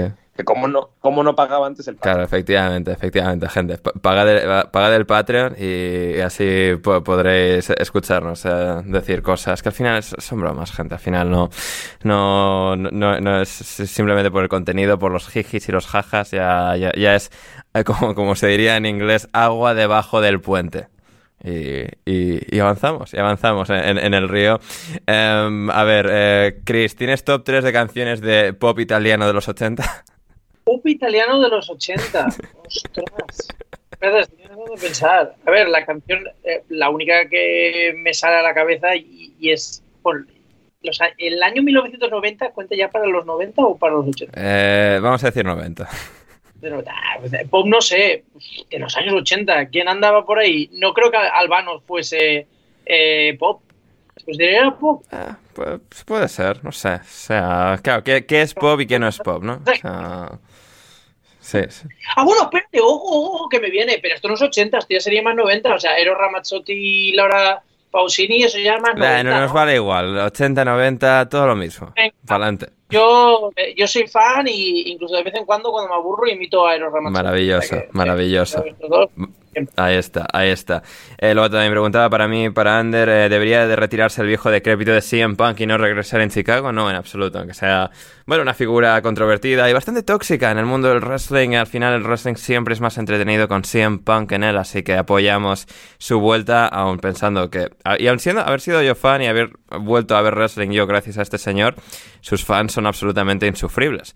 Así que, bueno, ya veremos, pero espero sea divertido. Que, que vuelva la gente, que haya, que haya controversia, que haya, que haya cosas ocurriendo. A ver, eh, Alexis, para todos, persona venezolana favorita. Tremendo, ¿eh? Yo te, te voy a decir Dime. mi familia, Ojo, cualquiera de mi familia. Tengo familia en Venezuela. ojo. O sea, que son, o sea, familia que ha nacido en Venezuela ya. O sea, descendientes de. Claro. Sí, sí, o sea, los, los hermanos de los hermanos de mi abuelo, que en paz descanse, eh, pues toda su descendencia, estamos hablando de siete u ocho hermanos, son o sea, han nacidos y criados en Venezuela. Ah, tremendo, tremendo, fantástico. Buena respuesta de Chris. A ver, seguro que Leo y, y Rafa no suben el nivel de controversia en absoluto. Eh, Más bien, qué bien que dijo eso Cristian, porque si no, Sí, porque si no, lo que se ve. Claro, sí, sí. A sí, sí, no. No, no, no, adelante, adelante, Leo, adelante, porque a mí me, me- me- me pone cuando hay controversia. Sí, Dale, sí, no, dale. no, a ver, yo, yo, yo, iba a No. decir el comandante Hugo, pero, o sea, Claro. Eh, pues, En esa o- casita o- allá. seguro, ¿no? Sí. expropiese. Vivía Por- por lo que sea, Alexis, no, ¿no? casado. Me encanta la invitación. Continúe, Sí, proceda. sí, Leo, ibas a Y decir. ahora son unos negocios. Expropiese. Hombre, a ver, además, político. top 3 políticos de stand-up comedy. O sea, Sí, sí, no, no, o sea, Hugo siempre en nuestros corazones. lo ¿eh? único que le puedo rep- Sí. reprochar a Hugo es que mm, ha creado esa patulea infecta que tenemos en España que se llama Podemos, pero todo lo que todo lo que hizo en Sudamérica para mí bien. Sí. Maravilloso. Eh, Leo. No, yo, yo, yo me voy a quedar con la respuesta políticamente correcta. Este, mi venezolano favorito se llama Simón Bolívar, Rafa. Ahí, joder, yo pensaba que no vamos a decir a Juan- a- nadie va a decir a Juan Arango. Está bien, o Salomón Rondón. Ah, Sarango, del Mallorca, top. Sí, Claro. sí, sí. Ahí está. Y a ver, ya la... su- Ese- Sí. ¿Arango no fue el que recibió una caricia de Navarro en la maxilar? Afirma. Bueno, efectivamente, casi le deja muñeco. Hay los máquinas. ¿Cómo están las máquinas? Lo primero de todo. Madre mía. Em, Oye, Ander, ¿y el tuyo? ¿Y el tuyo? ¿Será un beisbolista o algo no, así? eh, o sea, Don Hugo me, me vale, o sea, beis- beisbolista. ¿Ah, sí? ¿Lo escogerías, lo escogerías presidente de, de tu país? Eh, hombre, está ¿Cómo? muerto ahora mismo, Leo, o sea, un poco complicado para... Pero, pero, o sea, hubiera- si hubiera la posibilidad. Eh, no sé, mi, país, ¿cuál de los dos te refieres? Bueno, a ver, sería muy gracioso el, el- el verdadero, ¿no? El que está eh, en América. Sí, o sea, sí. Hu- Hugo en Estados Unidos, ah, por la experiencia, oye, por probar. O sea, Estaría Ander, muy no, me dijiste, no me dijiste por mensaje, no me dijiste por mensaje que tus dos personajes venezolanos favoritos ya hace tiempo eran Chayanne y Carlos Baute. eh, Uh. no, no, no me Ay, era consta. No me consta. Eh, no, yo sé bueno, Carlos Baute, buen personaje. eh, Boris Izaguirre, o sea, es que Venezuela ha dado mucho, ¿eh? Mucho. Piensas que no, pero. Pero, pero de verdad no, no, no es tu favorito algún beisbolista, no habrá algún González, algún Tapia que A ver, tengo que, a ver, es que los venezolanos no me vienen tan rápido a la cabeza eh, que hayan jugado a, a béisbol, pero a ver, vamos a mirar así rápido si sale alguno. Es que si no, los de fútbol, Arango Rondón o... Porque sí, es que... Peñaranda, no sé. Sí, sí, sí. Ah, este, bueno, claro, Ángel no. José Altuve podría decir, o Miguel Cabrera, es verdad. Estos dos son venezolanos. Podría decir, mira, vamos a decir José Altuve, sí, sí, sí. El jugadorazo que, mi- o sea, es enano, mide metro sesenta y poco, y bueno, sesenta y medios, y, o sea, MVP de- del béisbol, o sea, uno de los mejores jugadores de béisbol. Así que vamos con José Altuve. Y con las últimas ya de Héctor para eh, Camus, para Leo, ¿cómo, ¿cómo lo llevas? ¿Nervios para el próximo partido? No, al contrario, estoy contento. La verdad es que me, me pone muy feliz, como lo comenté al inicio del programa, me pone muy feliz que el Arsenal juegue estos partidos. Sí, sí, sí. Así que yo estoy tranquilo, contento. Voy a faltar al trabajo muy probablemente, pero muy, muy, muy contento. Muy bien. Alejandro continúa de Gea sin atajar en tanda de penales con la final de la Europa League. Como aficionado del United y con todas las bajas que tiene, no sé si era lo mejor para el espectáculo de la final. Seguramente un Brighton City hubiese molado más, bueno, por las variantes tácticas de Serbia y no es que, o sea, Ten Hag también obviamente es un entrenadorazo, pero sí, entre cómo viene el United, las costuras que se le vienen contra el Sevilla y también contra el Brighton, sí que hubiese molado quizás un poquito más a, al Brighton. Y la Aranita nos decía también, llevo viendo al Brighton un tiempo y no comprendo para qué ponen a un jugador al lado del sacador de corners pero alejado de él. Vosotros os habéis dado cuenta, no lo usan nunca. Pues mira, no me había fijado nunca, Leo, tú eh, que te fijas en cositas así. em, Bueno, en, en realidad sí, se me ha escapado ese dato, pero quizás la, la idea como tal nos pueda dar algo más de, de claridad del que es UEFA Pro Coach, Claro, ¿no? O sea, quizás Chris- claro, Chris, esto lo de poner a, un jugador ahí- ahí abierto al que no usan nunca, como, como cebo. Es que, vamos, vamos a ver, si te digo la verdad, ahora mismo no le, con esa descripción no sé exactamente qué quiere decir. O sea, ¿cuál no, es la situación? eh, entiendo que ponen a alguien para sacar en corto, pero nunca sacan en corto. Bueno, a ver, eh, puede- si te paras a pensar, puede ser varias razones. A lo mejor es que quiere sacar a un jugador de- del centro. Claro. Una de las posibles es, claro, si tú traes, una, si traes un jugador a la corta, aunque no lo vayas a utilizar, te da, varia- te da variante de poder jugar en corto, hacer un desdoble y poder centrar. o perfectamente utilizar ese jugador en corto para poner el borde del área y chutar, o simplemente atraer un jugador de, de dentro del área que te puede servir para crear una superioridad numérica, si ese es el caso, dentro del área. O sea, pues te puede servir como, como CEU. Mm, No, fantástico. Fantástica explicación cómo se nota la gente que sabe de verdad. Eh, y no los que se lo inventan como somos Rafa, Leo y yo. Mm, exacto. Totalmente. eh, a ver, Rafa, top 3 de entrantes en una boda. Mm. Con entrantes se refiere a, a aperitivos de cóctel o a, a primer plato. Claro, buena pregunta. Yo diría que aperitivos, ¿no? Pero... Mm. Pues mira, te voy a decir. Oh, tú, tú ya después del puro y la copa ya no ves nada, ni comes nada, ni... O sea... Bueno, eso ya es después de haber Ah, vale, comido. vale. Joder, pues mira, voy a decir el, el stick tartar así cuando te lo ponen así como en, como en taquito, como pequeño. Bien. Eh, voy a decir. mm, hay una cosa que está muy de moda que son como una especie de rollitos de pan, o sea, como pambaos de, como de pato. Sí. Yo en varias bodas que he estado lo he visto. Y luego, una cosa que ya no veo, pero que cuando yo trabajaba de camarero en catering se ponía Ojo. mucho, que es pastelas como imitando la pastela marroquí, que es como una especie de entre dulce y salado de, de pichón o de pollo, de lo que toque. Y lo ponen así como pequeñito y es pues un, cho- un choque entre dulce y salado muy rico. Ah, mira, no, no, está, está bien, está muy, muy, muy buena respuesta. ¿Te puedo hacer una pregunta? Sí, sí, por supuesto. Y claro, Rafa, eh, por darle la vuelta a la- a un poquitín a la, a, la, a la pregunta, en una boda, ¿qué tipo de entrante tú dirías, esta boda es un bodrio? esta boda es Bodrio. Un bodrio. O sea, dices tú, vaya, vaya, vaya boda donde me ponen esta y esta. Mm, Vaya boda cutre, que sé que tú Mira, seguro no vas a muchas bodas cutres, pero...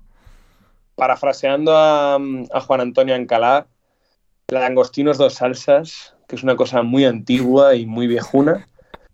Y, por ejemplo, una cosa que me da mucha pereza es eh, cuando te vienen como con merluza, mm, como con bocaditos de merluza a la, a la romana. Que o es sea, rebozado, básicamente. Claro, es una cosa que me gusta, pero que no la veo de poner en una boda. O incluso las croquetas. Me parece que no son cosa de poner en una boda. Pero, bueno, Ya. Yo pasé en una boda, yo pasé para una boda en la que había todo eso y acabamos decepcionadísimos. Ah, ya. ya. Dejo ahí. Menos mal, menos mal que no tengo ningún amigo ahora mismo que me está escuchando, si no, ya sabes de qué estamos hablando. Ya. Bueno, o sea, nos escuchó mucha gente relacionada contigo, ¿eh? Por primera vez la semana pasada, ¿eh? O sea, Pero eso fue, eso fue como que que dice coitus interruptus. Eso ya, fue... ya. Ah, entiendo, entiendo. Ah. Y ya la última de la última, de Sport City, equipo favorito de la NFL y NBA de los colaboradores. Ojo, ¿eh? A ver, eh, vamos a empezar por NBA, que es más fácil.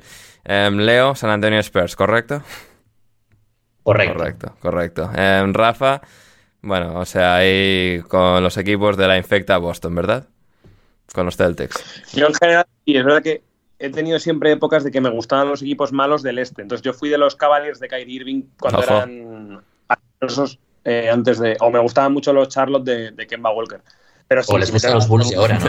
Los Bulls de ahora. Los Bulls de ahora, claro. Pero si me tengo que dar con uno, efectivamente, yo soy muy de, de los Celtics. Bien, bien. Eh, Chris, ¿tienes equipo de, de baloncesto? Los Lakers de Kobe.